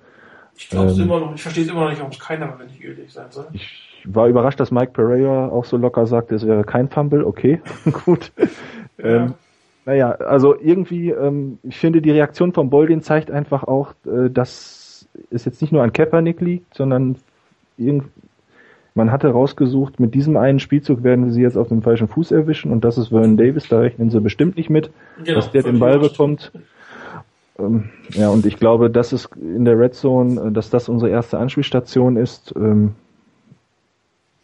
solange Michael Crabtree verletzt ist, aber jetzt äh, erinnere dich nochmal drei Jahre zurück, auch wenn das extrem ungünstig ist, an diese Zeit zurückzuerinnern. Ja. Aber auch da war Vernon Davis der einzig valide Red Zone ähm, ja. Passempfänger, um es so auszudrücken. Und was hat der langweilige Jimmy Ray gemacht? Der hat ihn gerade ausgeschickt und hoch anspielen lassen. Das war ein Touchdown. Wollte ich gerade sagen. Der hat das ihn nicht in die Endzone ja, geschickt genau. nicht fünf Yards davor und ja. dann muss er den Rest noch erlaufen. Ich meine, der Mann ist so groß, der kann so gut fangen, wirft den Ball hoch. Äh, viel schlechter als das andere kann es auch nicht sein. Das sind auch relativ einfache Plays, aber ich manchmal habe ich das Gefühl, das ist viel zu einfach. Da habe ich ja nicht versucht, den Gegner irgendwie auszucoachen, sondern ich habe einfach nur ähm, hoch gespielt. Das ist, vielleicht ist es zu langweilig, ich weiß es nicht. Erinnert ihr an, die, an dieses, äh, sag mal, das, das war ja damals das, das einzige oder eines der wirklich extrem gut funktionierenden Plays von Alex Smith auf Vernon ja. Davis, ähm, der diese die Postrouten, diese ja. Skin-Postrouten ja. in die Endzone, wo mehrere. Die meine ich, die, genau die meine ich. Ah, okay, also die auch in, zum Teil ja ein bisschen tiefer waren, also so. Ja, ähm, die kannst du von 5, von 10, von 15 oder von 25 Yards spielen. Genau. Und da hingen ähm, zum Teil ja auch zwei, drei Defender an ihm dran, nur Van Davis ist nun mal auch ein Tier in der Luft, ne? Der pflückt die Dinger dann das, runter. Das Saints, das Saints Touchdown war genau so ein Play. Aus 25, ja. 25 20 Yards oder so ähnlich. Mhm. Aber es war, es ist, es ist nichts Aufregendes. Es ist einfach ein, Match, ein Matchup, was du suchst und was du ausnutzt. Und ähm, nicht irgendwie noch 27 Mal versuchen, schlauer zu sein als alle anderen. Und dieses Play, ich meine, äh, Chris selber wartet ja immer noch auf den, auf den Fade. Das ist ja genau das gleiche Play. Das ist ja jetzt nicht high, high sophisticated, sondern das geht einfach nur darum, dass, dass du glaubst, dass dein körperlich überlegender Angreifer es schafft, den Ball zu bekommen. Und nichts anderes in dieses Skinny Post. Und äh, zumindest mal austesten. Vor allem, der ist auch für einen Quarterback relativ dankbar zu werfen. Wenn, wenn nichts da ist, wirst du einfach fünf Meter zu hoch und dann hast du eine Incompletion, aber du hast keinen kein Sack und nix. Aber ich glaube, wenn nicht einer von uns mal aus irgendwelchen Gründen ins Coaching-Staff der von Niners aufgenommen wird, werden wir dieses Mysterium wohl nicht mehr lösen. Aber ich denke, du hast das Richtige angesprochen. Auch das haben ja einige schon so angemerkt. Ähm, es scheint auch ein bisschen ähm, daran zu liegen, dass wir äh, Leute haben, die über die Offensivspielzüge entscheiden, die glauben, dass sie auf Teufel komm raus eben die ganz komplizierten Dinge machen müssen und damit zeigen, dass sie schlauer sind als der Rest. Und dann wird es manchmal einfach zu kompliziert. Ne? Dann sind sie nicht in der Lage, ich sag mal, ähm, wie sagte Snoopy das so schön, einen Gameplan zu entwickeln, den jeder drittklassige Offensive Coordinator in Deutschland hinbekäme. So wirkt das manchmal. Ich meine, Oder man muss so spielen. Ich weiß es nicht, ob man in der, in, äh, in der NFL wirklich äh, fünfmal wie so ein Schachspieler fünf Spielzüge vorausdenken muss und ich weiß, was du denkst, was ich denke und ich mache eben genau das Gegenteil, weil du dir sicher bist, dass ich natürlich nicht den gleichen Fehler ein drittes Mal mache. Genau.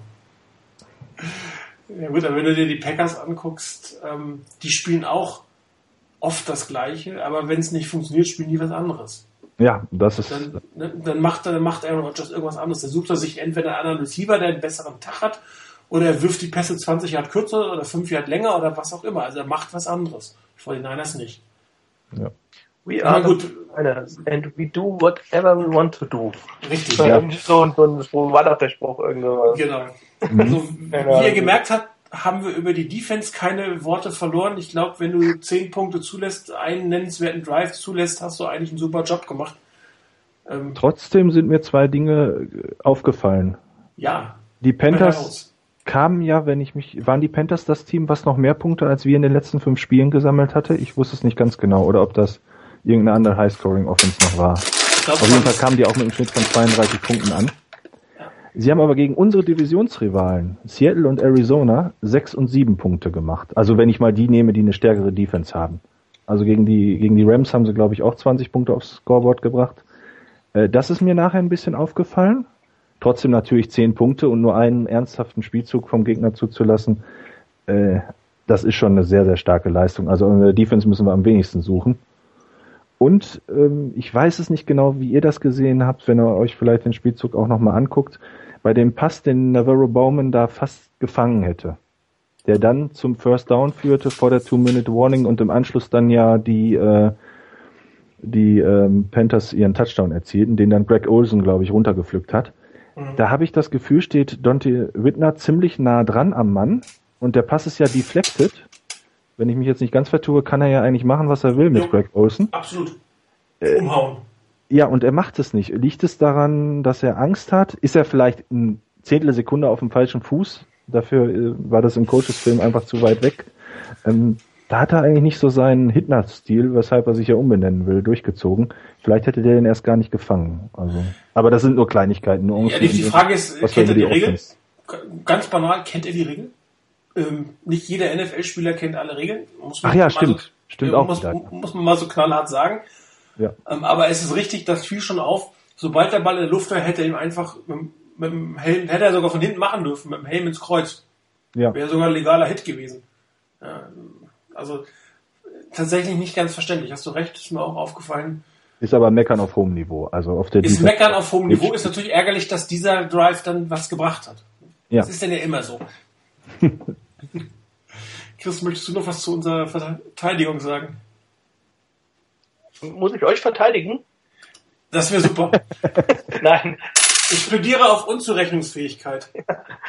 Nein, also ähm, zu eurer Verteidigung muss ich gar nicht sagen. Ihr habt das alles äh, komplett richtig gesehen. Ähm, zu unserer Defense, äh, also ich, ich fand, die Defense hat einen guten Job gemacht. Da kann man überhaupt keinen Vorwurf machen, wenn man dann noch sieht, dass wieder ähm, auch äh, zwei Starter über längere Zeit ja nicht mitgespielt haben. Dass auch da äh, Ray McDonald relativ früh das Feld verlassen musste, ähm, dass äh, Reed wieder draußen war, ähm, wobei ich mir da also während des Spiels, also echt, das hat mich geschockt, da habe ich mir echt Sorgen gemacht. Ich hoffe auch irgendwie kann er, er hat gesagt, er will sein Spiel umstellen, kann er das machen, weil ansonsten äh, werden wir nicht lang Freude haben. Ich habe irgendwo mal gelesen, drei, äh, drei Gewinnerschütterungen pro Saison und dann gehört eigentlich einer auf Injured Reserve. Wenn du das zwei Saisons machst, kannst du eigentlich äh, deine NFL-Karriere an den Nagel hängen, wenn, die, wenn sie ein bisschen schwerer sind, auch irgendwann mal die, die äh, äh Gehirnerschütterungen. Also, puh, ähm, das wäre, das wäre echt übel. Aber hoffen wir mal, dass er das hinbekommt. Und trotzdem haben die 49ers eigentlich ein gutes Spiel gemacht. Also, Craig Dawn hat nicht schlecht gespielt, also das, Ja. das kann man nicht meckern. Klar, er hat jetzt nicht irgendwie ähm, gegen die Saints verteidigen müssen. Nee. Das wäre nochmal eine andere Hausnummer gewesen, was das Passspiel angeht. Aber da war jetzt in diesem Spiel nicht viel Abfall, Ab, Abfall in der Leistung der Defense zu sehen, das muss man schon sagen. Und, Also- wenn, wenn die ähm, wenn die Panthers Plays gemacht haben, dann ähm, waren es meistens Plays, die, die, wie wir eben schon gesagt haben, diese Comeback-Routen ähm, nach außen, die, äh, ähm, die auch wirklich dann in den Situationen schwer zu verteidigen waren, ähm, wo man einfach gesagt hat, okay, man will hier kein Big Play zulassen. Und es waren auch, natürlich muss man das auch sagen, das war die ja, äh, das Positive für die Defense. Ähm, die Panthers haben auch einige Bälle fallen gelassen, also meine Güte. Mhm. Äh, wenn die gefangen worden wären, wäre es vielleicht in anderen Situationen auch mal schlechter ausgegangen, muss man dazu sagen. Aber gut, das ist eben das in dem Fall das Glück des Tüchtigen. Von daher mit der Defense kann man zufrieden sein.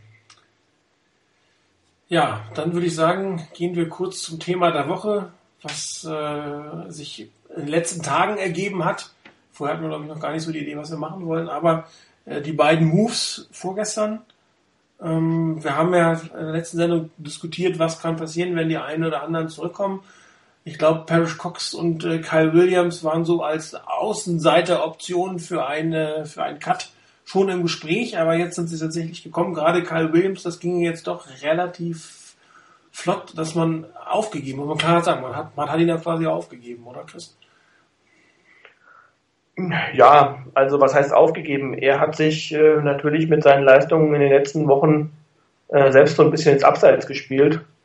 Ähm, von daher, man, ähm, man hat ihm Chancen genug gegeben, die hat er nicht genutzt. Von daher war das dann irgendwann eine Situation, ähm, die nicht ganz unerwartet kam. Also ich hätte vielleicht mit dem einen oder anderen eher gerechnet, aber ähm, ich glaube, das ist auch eine Situation im Hinblick auf auch schon wahrscheinlich aufs nächste Jahr. Williams wäre Free Agent gewesen. Ähm, man hätte ihn wahrscheinlich eh nicht gehalten und ähm, man hat dann wahrscheinlich äh, gesagt, okay, dann gibt es vielleicht den einen oder anderen Spieler auf andere Positionen, der vielleicht noch ein bisschen längerfristig Vertrag hat oder aber den wir in der jetzigen Situation wichtiger äh, finden und, und eher brauchen, wie zum Beispiel der ist ja auch schon angesprochen worden, Kasim Osgood als Special-Teamer, der ist halt einfach nicht zu ersetzen. Williams als Returner oder Fair-Catcher ist eben zu ersetzen.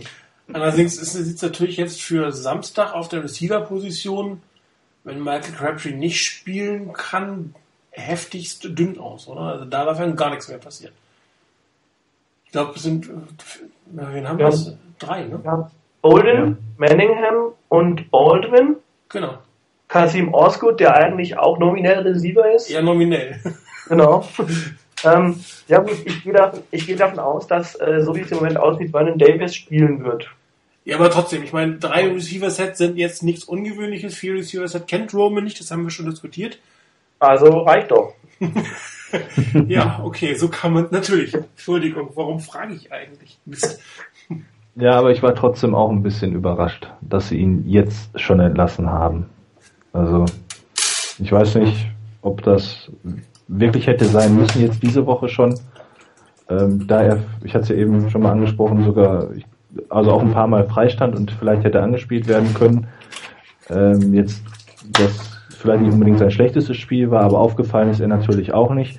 Aber wenn wir dann ähm, schauen, dass Doug Baldwin noch weniger auf dem Feld steht als er, dann scheinen die Niners ja vielleicht doch relativ schnell damit zu rechnen, dass Crabtree und Patton wieder einsetzbar sind und dann wäre halt Kyle Williams, Williams nur Spieler, äh, Receiver Nummer 4 maximal und vier Receiver-Sets, ja, brauchen wir nicht.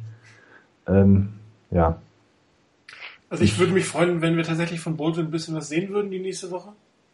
Ich meine, er muss auf dem Feld stehen, das, das geht jetzt gar nicht anders. Ich, ich mag einfach nicht an Crabtree glauben, ganz ehrlich. Das halte ich noch für extrem früh. Das heißt, wir werden ihn sicherlich sehen. Und er ist halt für mich einer, den man richtig schön auf diesen Slant-Routen ansetzen kann, den man dann Endzone hoch anspielen kann. Dafür ist er eigentlich gut. Dazu muss man in die Nähe der Endzone kommen. Das muss man natürlich auch mal sagen. Aber das sind so ähm, Optionen, die man haben. Und äh, wenn er auf dem Feld stand und der Ball an ihn kam, hat er ja gar nicht so schlecht reagiert. Machen wir weiter. Parrish Cox, jetzt Tick weniger überraschend, wobei Vic Fangio irgendwo in der Pressekonferenz gesagt hat, dass das Eric Wright noch nicht ganz so fluid ist, hat er, glaube ich, ausgedrückt, wie es äh, sein sollte. Trotzdem macht man jetzt diesen Wechsel. Das heißt, Eric Wright wird die Nummer 4 Quarterback, äh, Quarterback, um Gottes Willen, Quarterback sein. Auch das natürlich mit jetzt gerade gegen die Saints ein gewissen Risiko verbunden. Einen da reinzusetzen, der wie lange nicht mehr gespielt hat? Ein Jahr? Weiß gar nicht. Ziemlich lange.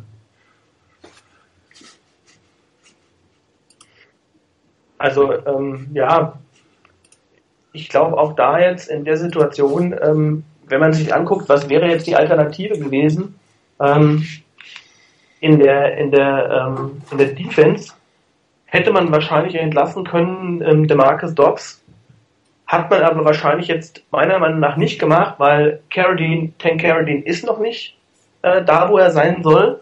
Und ähm, McDonald ist angeschlagen, war vor der, war ja vorher schon angeschlagen mit der mit der ähm, Bizeps oder was ist das? Bizepsverletzung, glaube ich.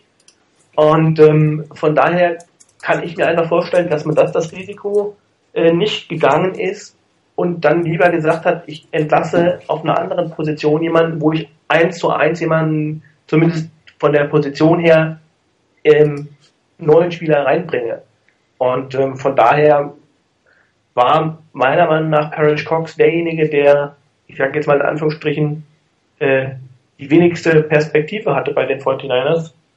Ähm, und daher eine logische, eine logische ähm, Abgabe, eine logische äh, Streichung, was das angeht. Also, Wright hat das letzte Mal am 18.11. letzten Jahres gespielt. Ja, also ziemlich genau ein Jahr. Ziemlich genau ein Jahr, gut geschätzt. Ich bin ja immer noch der Meinung, dass die 49ers jetzt ähm, Joel Hampton von der Practice Squad holen, damit sie mit vier äh, Running Back Sets spielen können. Ja, das können, werden sie anders machen. Äh, Matt Mayoko berichtet gerade, dass ähm, Markus Latimore nächste Woche ins Training gehen wird. Oha. Okay. Ja, sie müssen ja, ja, sie müssen, sie, also ich, ich gehe davon aus, man wird ihn nicht aktivieren. Ja, die machen drei Wochen Training und dann geht er auf die IR. Genau. Also vermute ich auch, würde ich auch sagen, äh, man will ihm die Möglichkeit, ist ja okay, man kann ihn ja. drei Wochen mittrainieren lassen. Ja. Und das, die, die Möglichkeit wird man ihm geben. Einfach damit er sich schon mal an so NFL-Speed äh, Training, an sowas gewöhnen kann. Und dann äh, hat er eben diese drei Wochen geschenkt und dann wird er auf IR gehen. Ja, jetzt ist noch ein ähm, Roster-Spot offen. So wie es aussieht, ähm, wird er auch nicht besetzt, vermute ich jetzt mal fast. Es sei denn, oder beziehungsweise wird von Michael Crabtree freigehalten, der hat ja noch eine Roster-Exemption, er ist ja noch in seinem Drei-Wochen-Fenster, ist also noch nicht auf dem aktiven Roster. Den könnte man jetzt setzen. Es gab ja aber auch äh, Überlegungen, ob man ähm, einen Thailand verpflichtet oder einen Defense Back verpflichtet. Alles schon gehört. Ähm, wird natürlich auch irgendwann ein bisschen spät. Training für, für die Panthers hat gestern begonnen, heute einer der Haupttage in der Vorbereitung. Da war dann, wer immer kommt, nicht dabei. Also ich vermute dann mal fast eher, dass man vielleicht Crabtree aufs 53er Roster nimmt, aber ihn inaktiv lässt. Oder man kann ihn natürlich auch den Rosterspot offen lassen und äh, falls sich noch jemand verletzt, nächste Woche da nochmal ähm, aktiv werden. Also, also mein Tipp ist, äh, ich, kann, ich kann mir nicht vorstellen, dass man Crabtree aktivieren wird. Ähm, also ich bin total überrascht, dass er überhaupt so weit ist. Das ist ein absoluter Wahnsinn mit einer komplett gerissenen Achillessehne nach weniger als sechs Monaten. Also das ist der Hammer, finde ich. Ähm, ich könnte mir gut vorstellen, dass man ähm, es möglichst, also dass man bis zu, zuletzt hinauszögert, wen man aktivieren wird. Aber das ist wahrscheinlich, äh, wenn Garrett Selleck nicht spielen wird mit seiner Verletzung, entweder der dritte Tight End wird, dieser Derek Carrier, der kann ja mittrainieren, der ist ja auf der Practice Squad. Das ja, heißt, richtig es ist vollkommen unproblematisch. Die 49ers werden aber wahrscheinlich niemanden ähm, jetzt verpflichten, der die gesamte Woche nicht mit trainiert hat. Also das, glaube ich, ist total für die Füße. Ja, glaube ich. Das halte ich auch für unwahrscheinlich. Also von daher kann ich mir nur vorstellen, dass man entweder Derek Carrier als dritten Tight End nimmt, den man dann auch entsprechend äh, einsetzen kann als Receiver, Tight End Receiver, oder vielleicht sogar auch, ich weiß nicht, ähm, Chuck Jacobs, der ja auch noch als Wide Receiver auf der Practice Squad ist. Dass man da vielleicht noch jemanden holt. Das Problem an der Practice Squad ist, wenn, wenn du den müsstest du ja quasi entlassen. Er müsste, da muss Und er dann geht er durch den den Waiver und wenn du Pech Ja. hast, bist du ihn los. Das ist halt das Problem, wenn du jemanden jetzt aus der Practice Squad holst, musst du den wirklich überlegen, weil danach brauchst du den Platz ja für Michael Crabtree. Das ist klar, aber ich meine, jeder, jeder, ähm, wenn, wenn ihn jemand, wenn einer von den beiden, ähm, wenn, wenn einer von den beiden ähm, nachher wieder entlassen werden würde und ich ähm, ihn durch den Waiver schicke, dann ähm, kann ich ihn ja jetzt, wenn ich ein, anderes Team will und ich will den unbedingt haben, kann ich ihn mir jetzt ja schon von der Practice Squad Ja gut, holen. aber da können die von dir das matchen und können sagen, ich will dich behalten. Das Genau, aber, aber ohne dass er, ich, ich könnte ja jetzt als, als Team, sag jetzt mal, weiß nicht, Seattle Seahawks. die Seahawks oder die Chiefs, die unbedingt äh, von den möchten, ähm, dann könnte ich ja jetzt schon hergehen und könnte einen Practice Squad da holen. Und ähm, wenn, wenn ich aber einen, einen Waiver Claim abgebe, gut, die Chiefs haben halt wahrscheinlich durch das letzte Jahr einen ziemlich frühen Waiver Claim. Ähm, aber äh, da, da müsste ich ja immer damit rechnen, dass ein anderes Team vor mir den wegschnappt. Und so könnte ich ihn direkt verpflichten. Ja. Also, ich weiß es nicht, ob das jetzt eine Rolle spielt. Die guten Spieler haben die 49ers schon eh verloren. Das stimmt. Also von daher, Also ich könnte mir auch eher vorstellen, dass sie den Spot eigentlich freilassen für Crabtree, zumindest wenn Vernon Davis fit ist. Weil ähm, ich jetzt auch nach dem, was ich habe dann mal geguckt, wer ist Derek Carrier überhaupt? Der sagt mir gar nichts. Ähm, das ist bestimmt auch nicht der Spielertyp, der Garrett Selleck da ersetzen kann, denke ich. ist Der er ein Receiver. Ja, genau. Ne? Der soll ja eher so ein, auch so ein Schweizer Taschenmesser gewesen sein, aber in der Division 3 ähm, im College Football und auch ein äh, Workout Warrior. Also der hat, äh, das habe ich dann gelesen, fand ich ganz interessant, in diesem Three-Cone-Drill, also das ist ja, glaube ich, dieser Lauf um die verschiedenen Hütchen, eine Zeit hingelegt von 6,65, die noch deutlich unter Vernon Davis ist und die zweitschnellste Zeit in der ganzen, also im Vergleich mit allen Wide Receivern auch war. Also es gab nur einen Wide Receiver im ganzen, in, in der ganzen Klasse 2012, ähm, der schneller war als er und unter den Titans war er sowieso der schnellste und der hat auch schon Basketball gespielt und ist dabei auch ähnlich groß wie äh, Vince McDonald. Also den generell mal spielen zu sehen, finde ich ganz interessant. Aber nur die körperlichen Voraussetzungen sind natürlich äh, auch nicht das einzige für die NFL. Ähm, also ich glaube nicht, wenn Vernon Davis spielt, dass sie den holen. Der wird ja eigentlich dann nur als Dritter sich das mal anschauen können. Und dann lieber den Platz für Michael Crabtree gleich frei halten. Wovon ich mir persönlich auch wünsche, dass er bloß nicht aufläuft äh, auf dem Turf nach der Verletzung, die natürlich immer passieren kann. Achillessehnenrisse können ja auch beim Treppensteigen passieren. Ähm, nee, habe ich, so wie Martin das auch schon schrieb und Chris ja eben jetzt auch sagte, nicht so die ganz äh, guten Gefühle bei. Ja. Und zumal er uns ja wahrscheinlich in seinem ersten Spiel jetzt auch nicht als äh, gleich der große äh, Halsbringer weiterhelfen wird und mit Sicherheit Roman und Harbo irgendwas für ihn im weiteren Verla Saisonverlauf noch im Petto haben, was sie nicht gleich gegen die Saints rauspulvern wollen. Also Ja, man merkt, dass in San Francisco gerade die Sonne aufgegangen ist, wollte ich gerade sagen, so, also das Training begonnen hat. Äh, Die Berichte kommen rein, denn Scooter wird wohl spielen am Sonntag mit seiner Fußverletzung. Ähm, Ray McDonald wird wahrscheinlich nicht spielen, so wie es aussieht. Ähm, Crabtree hat gestern nicht am Training teilgenommen, ist aber eine geplante Nicht-Teilnahme. Das heißt, die 49ers äh, haben bestimmte Ruhephasen in seinen Trainingsprogrammen mit, mit aufgenommen. Und äh, was habe ich jetzt noch gesehen? Nee, das war es, glaube ich, so an, an News, die gerade reingekommen. Ach so, äh, Chris, du hattest das gesagt mit der, mit den, mit den ähm, ähm, Gehirnerschütterungen. Also es gibt keine offizielle ähm, Regelung, dass mit einer dritten Gehirnerschütterung eine Saison vorbei ist.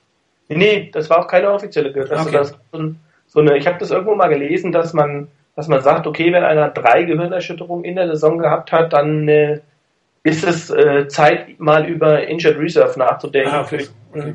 Also keine, keine offizielle Regelung. Und äh, Alden Smith wird wohl nicht starten, aber wird wohl relativ viel spielen, wird jetzt schon angekündigt.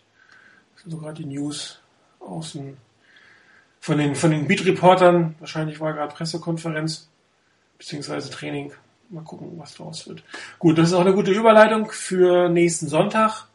Äh, wieder ein äh, spätes Spiel, auch wenn es fast an der Ostküste stattfindet in New Orleans. Gegen die Saints, äh, eins der heißeren Teams zurzeit in der Liga. Ähm, spielen noch nicht ganz auf dem Niveau wie, wie vor zwei Jahren unter Champagne, aber äh, doch deutlich besser als letztes Jahr. Und äh, was man auch sagen muss, äh, wenn man sich die Statistiken der Saints angeht, ansieht, die haben ihr Spiel ein Stück weit verlagert, weg von den Wide Receivers. Mhm. Top Receiver ist Jimmy Graham, nicht verwunderlich, aber die Nummer zwei und drei sind dann Pierre Thomas und Darren Sproles, also zwei Running Backs und dann kommt eigentlich erst Martin Colston. Ähm, also hier gab es eine Verlagerung in der Offense äh, auf die, auf die ähm, nicht so klassischen Receiver, um es mal so auszudrücken, auch weg vom Laufspiel, also gelaufen wird kaum bei den Saints.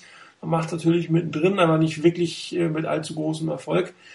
Aber trotzdem ist es eine extrem gefährliche Offense, wahrscheinlich auch gerade weil man sich ein Stück weit so umgestellt hat und die Verteidigung erstmal einen Weg finden müssen, äh, sich darauf einzustellen. Klar, Jimmy Graham zu covern, äh, mir fällt spontan kein Free Safety ein, den ich hier jetzt als perfekten Match sehen würde. Die werden alle ein bisschen schwierig sein. Das heißt, äh, hier sind sicherlich andere Schlüssel zum Erfolg, oder? oder?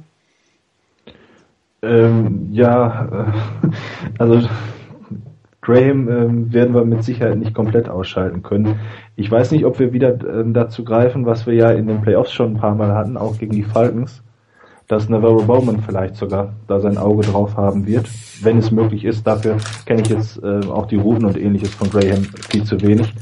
Ähm, aber was mir auch aufgefallen ist, ist das, was du eben gesagt hast. Die Saints kommen sehr viel über die Running Backs.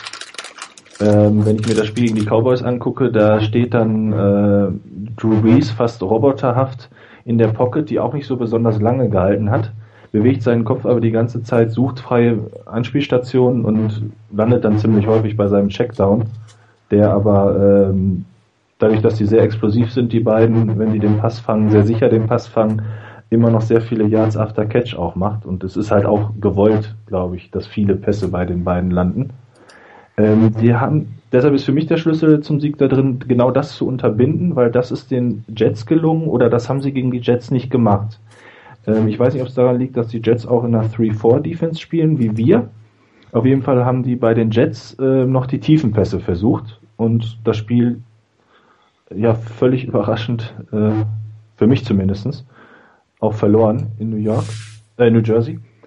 Und äh, gegen die Cowboys haben sie dann ihre Lehren daraus gezogen, die Lehren, die wir uns jetzt ja auch erhoffen vom, von den 49ers, äh, nämlich nicht mehr immer ewig nur ähm, den tiefen Pass zu suchen, sondern erstmal den Rhythmus aufzubauen und so den Gegner auseinanderzunehmen.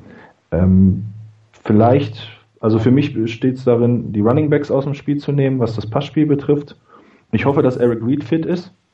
Nichts gegen Craig Dahl, aber ich hatte äh, Eric Reed überzeugt mich vor allem auch dadurch, dass er immer sehr schnell äh, den Ball erahnt, wo der hinkommen wird. Und das kann natürlich bei diesen kurzen Pässen dann auch sehr hilfreich sein, wenn der Safety schnell da ist. Und auf der anderen Seite müssen wir eigentlich versuchen, uns an denen so ein bisschen zu orientieren, wie man denn ähm, ja, in der Offense ins Rollen kommt. Also ich wünsche mir, dass wir einen ähnlichen Stil wie die Saints spielen, nämlich ähm, ja, dem Quarterback auch kurze, schnelle Anspielstationen geben und dass dann natürlich die Pässe auch geworfen werden. Ich hatte eben nebenbei das Spiel aus dem letzten Jahr laufen lassen in der Hoffnung, dass ich da noch irgendwas erkenne. Aber da haben wir doch, glaube ich, auch, wenn ich es dann jetzt so richtig mitbekommen habe, zwei Defensive Touchdowns gemacht. Hätte ich nichts gegen. Ähm, vielleicht brauchen wir die auch am Sonntag wieder. Könnte helfen.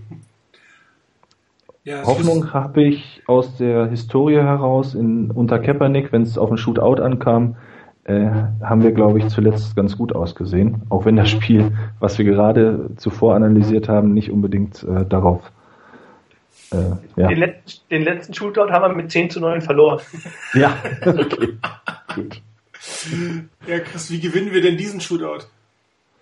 Äh, also das, das, wird, das wird extrem schwierig, glaube ich, weil also das Spiel gegen die, die Jets als Maßstab ähm, zu nehmen, glaube ich, das wird nicht funktionieren. Aus zwei Gründen. Zum ersten Mal hat, ich habe das Spiel zum Teil gesehen, nicht ganz, aber zum Teil. Also das war eins, glaube ich, der schlechtesten Spiele von Drew Brees in dieser Saison. Und ähm, ich weiß nicht, ob es daran lag, aber ich habe manchmal das Gefühl, wenn die, Wenn die Saints außerhalb ihres äh, Ja. heißgeliebten Superdomes spielen, sind sie, wenn sie Pech haben, zwei Klassen schlechter. Im Superdome äh, sind sie einfach extrem stark. Also äh, da keinerlei Umwelteinflüsse von außen. Ähm, das hat habe ich immer das Gefühl, das äh, bringt natürlich das, das Passspiel nochmal in eine andere Dimension. Im Übrigen bin ich der Meinung, also wenn man, wenn man eine Chance haben will gegen die Saints Offense, dann muss man in der Lage sein, mit vier Defensive Linern oder mit vier Leuten Druck zu machen. Ansonsten wird's verdammt schwierig. Also wenn man, wenn man Breeze nicht unter Druck setzen kann ähm, mit vier Leuten, sondern man fünf oder auch sechs Leute braucht und man dann dementsprechend äh, nur fünf Leute in, in, der, äh, in der Coverage hat oder in der, in der Passverteidigung, dann, ähm, dann wird es schwierig. Also dann findet Breeze seine Leute und er hat dann auch die Leute, ähm, die du ja eben schon angesprochen hast, Martin, die äh, dann einfach äh, im 1 zu 1 auch verdammt stark sind. Ob das dann ein Jimmy Graham ist, ich weiß nicht, wie man den verteidigen kann. Ich könnte mir vorstellen, eine Verteidigung könnte so aussehen, wenn man eben entsprechend sieben Leute äh, in der Coverage hat. Ähm, war damals eine, eine sehr starke Defense-Leistung, als die 49ers in Detroit gespielt haben und man Calvin Johnson aus dem Spiel genommen hat. Ich weiß nicht, das war das Jahr vor zwei Jahren. Vor zwei Jahren war das, ja. Richtig. Ein sau starkes Spiel. Der Handshake-Game. Ja, genau. Das, genau. Und ähm, da hat man das interessant gemacht, weil der Udo eben sagte, ähm, Navarro Bowman, ich glaube, auch da hat man entsprechend verteidigt, dass man ähm, einen Linebacker und einen ähm, Defensive Back, ob das jetzt ein Safety oder ein Cornerback war, ähm, im Prinzip einen davor und einen dahinter gestellt hat. Und ähm, man versucht hat, äh, so Calvin Johnson mehr oder weniger aus dem Spiel zu nehmen. Ähm, manchmal sogar drei Leute gegen ihn hatte. Und ähm, das wird natürlich gegen die Saints verdammt schwierig, weil wenn ich da, weiß ich, zwei oder drei Leute permanent gegen Jimmy Graham spielen lasse, dann habe ich eben den Rest der, der Truppe in mehr oder weniger Man-Coverage. Und dann wird es verdammt schwer. Also, was, Also- die, was die Jets gemacht haben, was deren Erfolgsgeheimnis war, sage ich mal, war, die haben ähm, sich sehr viel bewegt. Also sie haben sehr uneinheitliche Fronten gezeigt, keine direkte Coverage gezeigt, sich sehr, sehr viel bewegt, teilweise aufrecht hingestellt ähm, und äh, haben Drew Brees sein, sein Pre-Snap Read ähm, so ein bisschen kaputt gemacht. Und äh, Drew Brees ist extrem stark meiner Meinung nach, wenn, wenn, wenn er in der Lage ist, äh, das Feld so ein bisschen zu übersehen. Ich meine, er ist relativ klein, er muss sich dann immer ein bisschen bewegen, aber ähm, sich, sich zu bewegen und sich vorher auch ein Stück weit äh, klar zu sein, wo seine Receiver hingehen und äh, dann auch relativ mutig, sag ich mal, in eine Richtung zu gehen und den Pass noch zu werfen. Und die, die Jets haben ihm da irgendwie in der Coverage sehr wenig verraten, was sie gemacht haben. Und also haben, haben sehr, sehr, ähm, sie haben ihn eigentlich durcheinander gebracht. Das haben die, die Reporter damals auch gesagt, dass, es, dass diese Front, die da gezeigt wurde, nicht die typische Front ist, die man normalerweise erwartet und auch die Jets wahrscheinlich vorher so noch nicht gezeigt haben. Und dass, dass er da quasi sein, sein Pre-Snap-Read, äh, seine Routinen nicht ganz so abarbeiten konnte und dann quasi auch in der Bewegung die entsprechenden Receiver nicht mehr ganz so gut gefunden hat. Spricht ein bisschen dafür, wenn das so ist, dass, dass äh, man keine fest, unbedingt rein feste Routen hat bei den Saints, sondern dass man sehr stark auf die Verteidigung reagiert und sich da die Lücken sucht und da dann reingeht. Und äh, wenn dir die Verteidigung natürlich irgendwie nicht viel zeigt, wo du dir überlegen kannst, wo du reingehst, dann ist das eine schwierige Situation. Das ist eine Vermutung, wissen tue ich es ne? genau nicht. Aber das, das war so ein Stück weit das Geheimnis des Erfolges der, der Jets. Und ihr habt es beide gesagt, die Double Coverage auf, auf ähm, Jimmy Graham wird es geben, das ist so sicher wie das Armen in der Kirche. Und die Verteidigung sieht da bei den 49ers oft sehr ähnlich aus. Man hat es gegen Calvin Johnson gemacht. Da hat man eher mit dem Cornerback und Safety gearbeitet, aber man hat es ähm, 2012, ja letztes Jahr, äh, wohl das war ja schon dieses Jahr, gegen die Falcons gemacht, gegen Tony Gonzalez. Da war es dann tatsächlich meistens Navarro Bowman und ein Safety, also Over und Under. Und äh, das werden wir wahrscheinlich auch so sehen. Denn am Wochenende, Navarro Bowman selber hat auf die Frage, wie er denn gedenkt, ihn zu covern, gesagt, naja, es ist doch relativ einfach. Ich bleib immer zwischen ihm und dem Ball und schlag dann den Ball weg. Das ist natürlich eine relativ äh, einfache Taktik, das zu machen.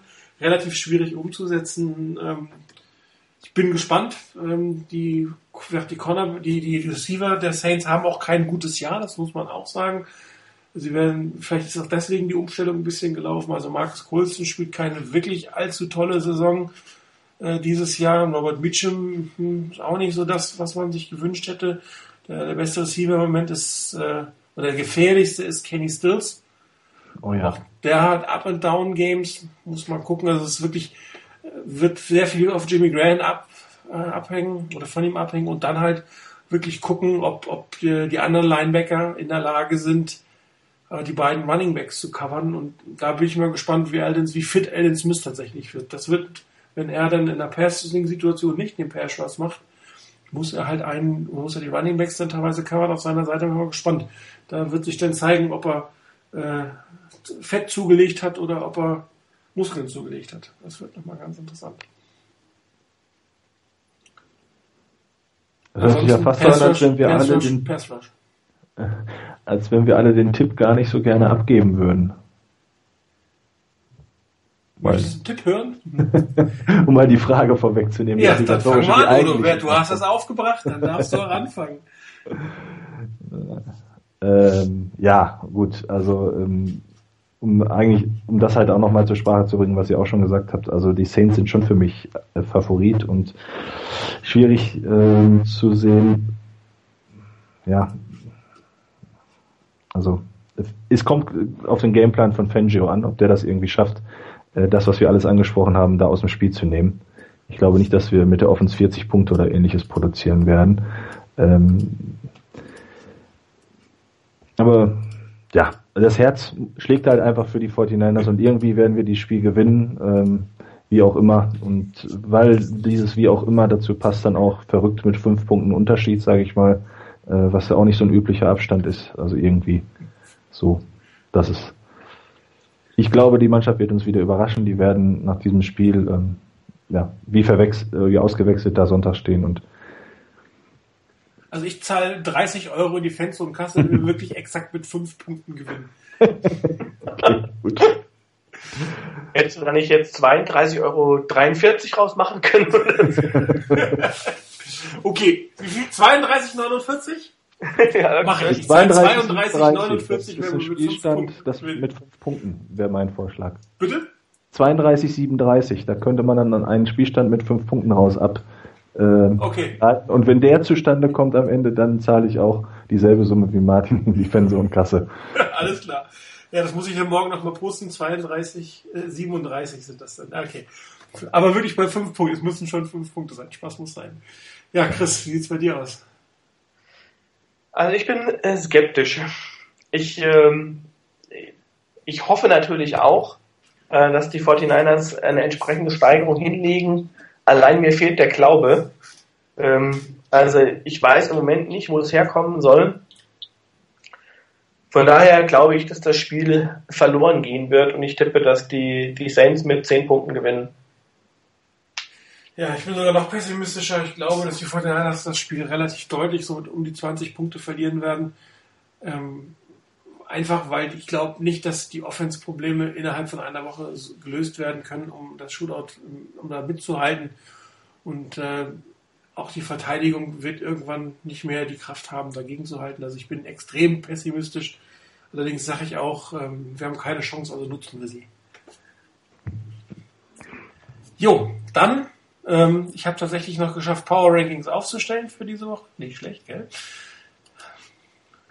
Für mich immer noch unangefochten auf Platz 1 die Seahawks. Das wirklich, da muss ich den gegenteiligen Beweis haben, dass das nicht funktioniert. Broncos habe ich vor den Chiefs ähm, wahrscheinlich, ähm, oder wir werden ja sehen sozusagen, wie es tatsächlich aussieht. Ich glaube, es ist ein Heimspiel der Broncos am Wochenende, ne? Ja. ja. Sind ja. sie natürlich auch Favorit. Wenn da die Chiefs gewinnen, dann setze ich sie tatsächlich auf Platz 1. Das sage ich jetzt schon, egal was die Seahawks machen. Aber ich glaube da nicht wirklich dran. Die Saints sind definitiv im Moment ein heißes Team. Auch die Niederlage gegen die Jets äh, kann da nicht drüber hinwegtäuschen, äh, dass das ein, ein, Team ist, was auch zumindest zu Hause extrem schwer zu bezwingen sein wird. Aber was, was ähm, für mich einer der Favoriten in der NFC ist zurzeit die Colts. Ähm, die Niederlage war bitter, darf man aber auch nicht überbewerten. Auch hier kann einem, einem jungen Quarterback mal was in die Hose gehen und da ist halt das ganze Spiel einfach mal mies gelaufen. Das heißt aber, glaube ich, nicht, dass die Colts jetzt wirklich ein schlechtes Team sind. Die Panthers, also ich hatte sie ja letzte Woche noch auf Platz 11, da waren sie an den Top 10 geschnuppert. Ähm, ich habe sie vor die Patriots gesetzt, heißt auch, dass ich vermute, dass sie am Wochenende zu Hause am Monday Night Game gegen die Patriots gewinnen, setzen, gewinnen werden. 49ers äh, vorsichtig nach unten gesetzt, ähm, sind noch Achter, weil das Mittelfeld der NFL meiner Meinung nach nicht so wahnsinnig überragend gut ist. Das haben wir auch schon ein paar Mal gesagt. Ähm, darum halten wir uns noch in den Top Ten, aber ähm, das kann auch schnell nach unten gehen. Die Lions und die Bengals, wer jetzt neun oder zehn ist, ich habe es jetzt auf diese Weise da gesetzt. Für Up, Training Up ganz klar die Packers. Ähm, die dürften sich wahrscheinlich von den Playoffs ähm, verabschiedet, verabschieden, äh, auch wenn Scott Tolzien doch durchaus passablen Job macht. Aber auch hier wird das Problem kommen, wenn die, wenn die Defense Coaches erstmal genug von ihnen gesehen haben werden, werden sie sicherlich ein Mittel finden. Und dann geht's ab für die Packers. Wer es ein bisschen nach oben schafft gerade, sind die Giants. Die waren ja schon quasi abgeschrieben, aber da derzeit die NFC ist. Martin? Ja. Ich glaube, du hast die Wörter vertauscht, oder? Warum? So, trending up? Ah, natürlich. Ich war auch schon überrascht, wie du die Packers Ja. äh, mit Scott Tolzien. Ja, ja, vielleicht, vielleicht kam als Erklärung noch Matt Flynn hinten dran. Ähm, so als Nee, du hast dir natürlich total recht. Also Trending Up sind ganz, Trending Down sind ganz klar die Packers, Trending Up sind ganz klar die Giants. Äh, Dankeschön für den Hinweis. Ähm, ist die, die, die NFC East ist derzeit die schlechteste Liga und da kannst du dieses Jahr mit einer 7 zu 9 theoretisch in die Playoffs kommen. Und die drei schlechtesten Teams sind auch da. Welche Reihenfolge jetzt wirklich die richtige ist, weiß man nicht. Ich glaube, die Jaguars sind immer noch das schlechteste Team. Ob jetzt die Vikings oder die Bucks am Ende die schlechten sind, wird sich darstellen. Da hat sich aber, glaube ich, seit Wochen nichts mehr verändert. Das sind, glaube ich, die Teams, die den Nummer 1 Overall Pick ähm, miteinander ausspielen. Ähm, Ob es jetzt Javon Cloney sein wird, sei mal dahingestellt. Aber einer von den dreien wird ihn am Ende des Tages sicherlich bekommen. Irgendwelche Ergänzungen, Kritik? Noch ein Fehler, den ich gemacht habe? Nein? Wo siehst du die Cardinals? Ähm, die Cardinals äh, sind, ich finde die extrem schwer einzuschätzen. Also das Mhm. ist, ich, ich kann das gar nicht beschreiben. Das ist so, so, so ein Team, ähm, wo du, wo die wirklich eine fantastische Defense haben und wo du eigentlich darauf warten kannst, dass wenn, wenn die Offense sich endlich mal dazu aufraffen könnte, vernünftig zu spielen. Ich meine, ein Carson Palmer und Jerry Fitz, Larry Fitzgerald sollten eigentlich mehr rausholen, als sie eigentlich tatsächlich rausholen. Aber trotzdem stehen die Jungs 5 zu 4. Ähm, die schon, ob die jetzt schon wirklich ein Top Ten Team sind, das glaube ich nicht. Das so spielen die zu unkonstant, aber ähm, gehobenes Mittelfeld sind sie meiner Meinung nach doch. Ja. Ich dachte, wenn da mal der Offense-Knoten platzt, dann könnten wir uns auch noch einholen. Also ich sehe das ähnlich mit denen. Ich kann die auch gar nicht so richtig äh, oder weiß das auch noch nicht. Ähm, deshalb hatte ich einfach auch die Frage gestellt. Ich denke auch, sie sind so knapp dahinter, ne? hinter den Top Ten bei den Teams, die vielleicht, äh, was wir, ich mir nicht hoffe, weil sie ein Divisionsrivale sind, auch noch einen ähnlichen Lauf kriegen wie die Seahawks letztes Jahr. Mhm. Da war ja auch schon mal die Rede von, welches Team könnte es dieses Jahr sein? Die noch. Vor den Niners ja sonst. Ja. Aber da rechnet ja eh jeder mit, deshalb, nein. Stimmt. Nein, 49ers, richtig. Gut, da du heute der Backup Reiner bist, für dich äh, die Frage NFC West, wie sieht's aus? Welche Spiele gibt es? Äh, was ist Besonderes? Wie gehen sie aus? Ja, das Besondere ist, äh, es spielen nur zwei Divisionsrivalen, nämlich eben die von mir gerade angesprochenen Cardinals in Jacksonville und die Seahawks zu Hause gegen die Vikings. Und Boah, zwei knappe Spiele. Genau. Ähm, da traue ich mich dann auch nicht, was anderes zu sagen, als das, was die äh, Power Rankings aussagen. Also Arizona ist mit zum Beispiel, also Jacksonville hat jetzt natürlich das erste Spiel gewonnen. Aber so, was wir da in London gesehen haben, ich glaube, wenn man gegen Jacksonville einen ordentlichen Gameplan hat, da, ähm, also, Ja, mit, mit der Verteidigung, die die haben, sollte eigentlich Ja, nicht, nicht also- viel passieren. Genau, und dann hab, ist mir aufgefallen, Arizona kommt zum einen mit zwei Siegen in Folge und hat eigentlich nur gegen Divisionsrivalen verloren, beziehungsweise gegen die Saints. Und dass die Saints was auf dem Kasten haben, äh, haben wir eben ja auch nochmal ausführlich besprochen. Also das sind alles Niederlagen, äh, die schmerzlich, äh, natürlich schmerzlich sind, weil sie in der Division sind, auf der anderen Seite aber auch aufgrund der Stärke gerade von Seattle und San Francisco ähm, vertretbar sind, denke ich, aus der Sicht der Cardinals. Alles andere, was so in ihrer Kragenweite ist, haben sie dann ja auch gewonnen. Also da rechne ich mit dem Auswärtssieg. Das heißt, die Cardinals werden mit uns, äh, nein, werden genauso wie wir vor dem Spieltag dann bei sechs Siegen stehen. Wir holen ja den siebten, wie wir eben gehört haben, in, in New Orleans.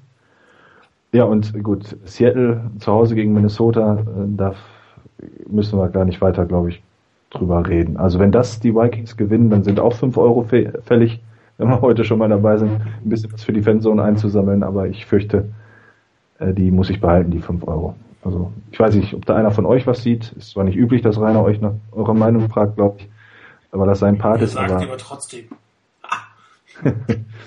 also ähm, ich denke, nein, da kann jetzt nur ein Verrückter darauf tippen, dass die ausgerechnet zu Hause gegen die Minnesota Vikings, äh, die dann auch nicht den Dome um sich herum haben, äh, verlieren.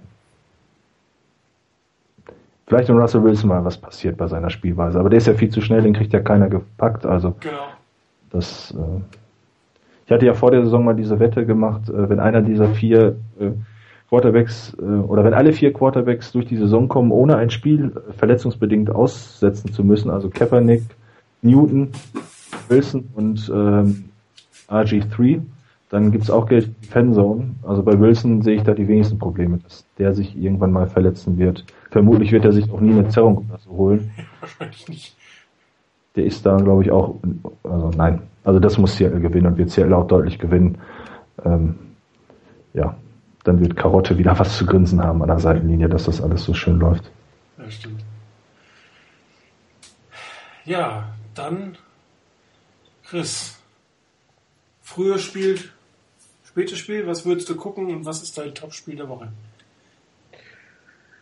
Ähm, ich teile es mal komplett auf. Also äh, fang mal hinten an. Die Spiele, die ich auf jeden Fall gucken würde, ähm, wenn ich denn die Zeit hätte, wären auf jeden Fall die, das Monday Night Game und das Sunday Night Game. Die finde ich mal extrem spannend. Also Monday Night Game New England in Carolina. New England steht 7 zu 2, Carolina 6 zu 3. Carolina, die wir ja leider mit, mit äh, erleben mussten, ein extrem defense-starkes Team gegen äh, eine äh, New England Offense.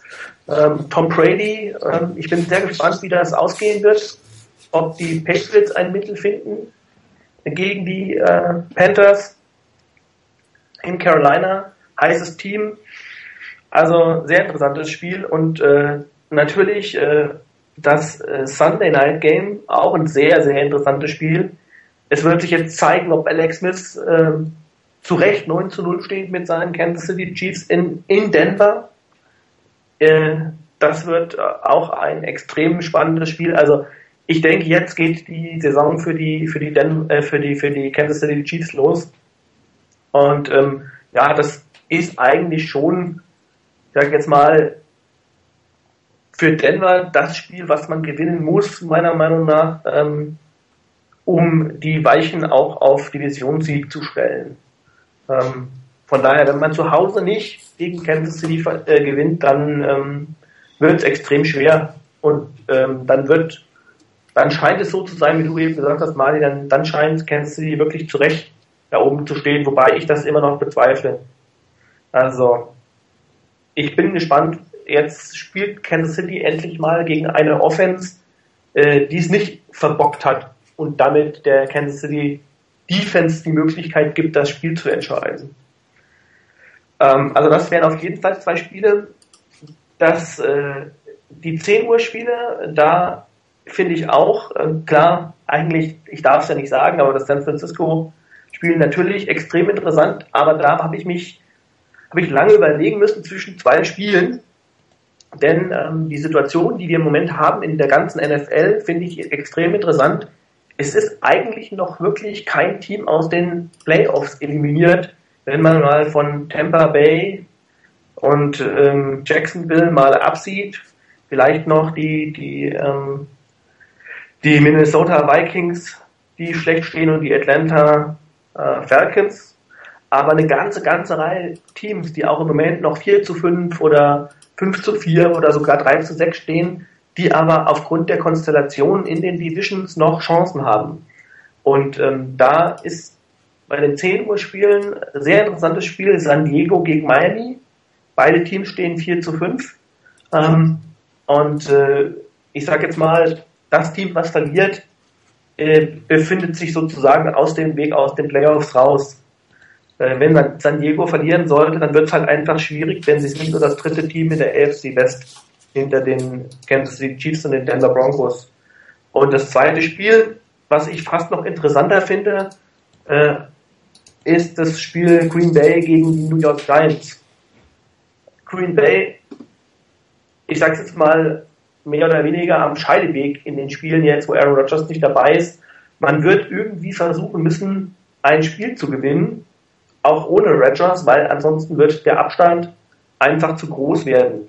Ähm, sowohl innerhalb der Division als auch nachher für die Wildcard äh, Playoffs, äh, Wildcard Plätze. Und ähm, das gleiche gilt ja mehr oder weniger für die New York Giants. Die haben den Vorteil in dieser unsäglichen NFC East zu spielen, wo man mit, wie Martin eben sagte, mit 7 zu 9 die Division gewinnt. Ähm, von daher ist das eigentlich ein extrem interessantes Spiel. Die Giants sind auf einem sehr guten Weg, die letzten drei Spiele gewonnen. Und ähm, also ich bin jetzt sehr gespannt, wie dieses Spiel ausgehen wird. Äh, ich befürchte fast für meine Frau, dass äh, die Giants das Spiel gewinnen werden. Ähm, ja, und sicherlich mit ihrem Nicht-Playoff-Schicksal abgefunden, oder?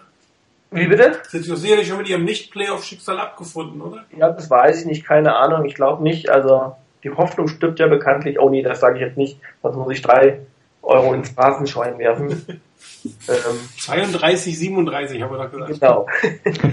Aber wie gesagt, 10 Uhr Spiel ähm, wäre das das Spiel, wenn ich das 49 Spiel nicht gucken würde.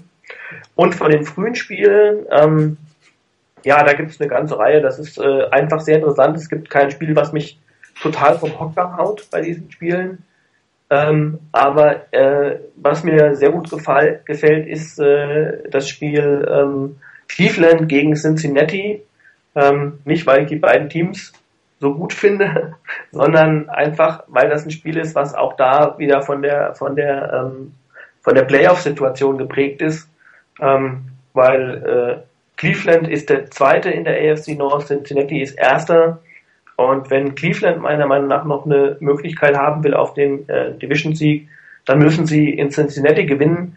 Und Cincinnati ist einfach ein extrem gutes Team, spielt einen guten Football.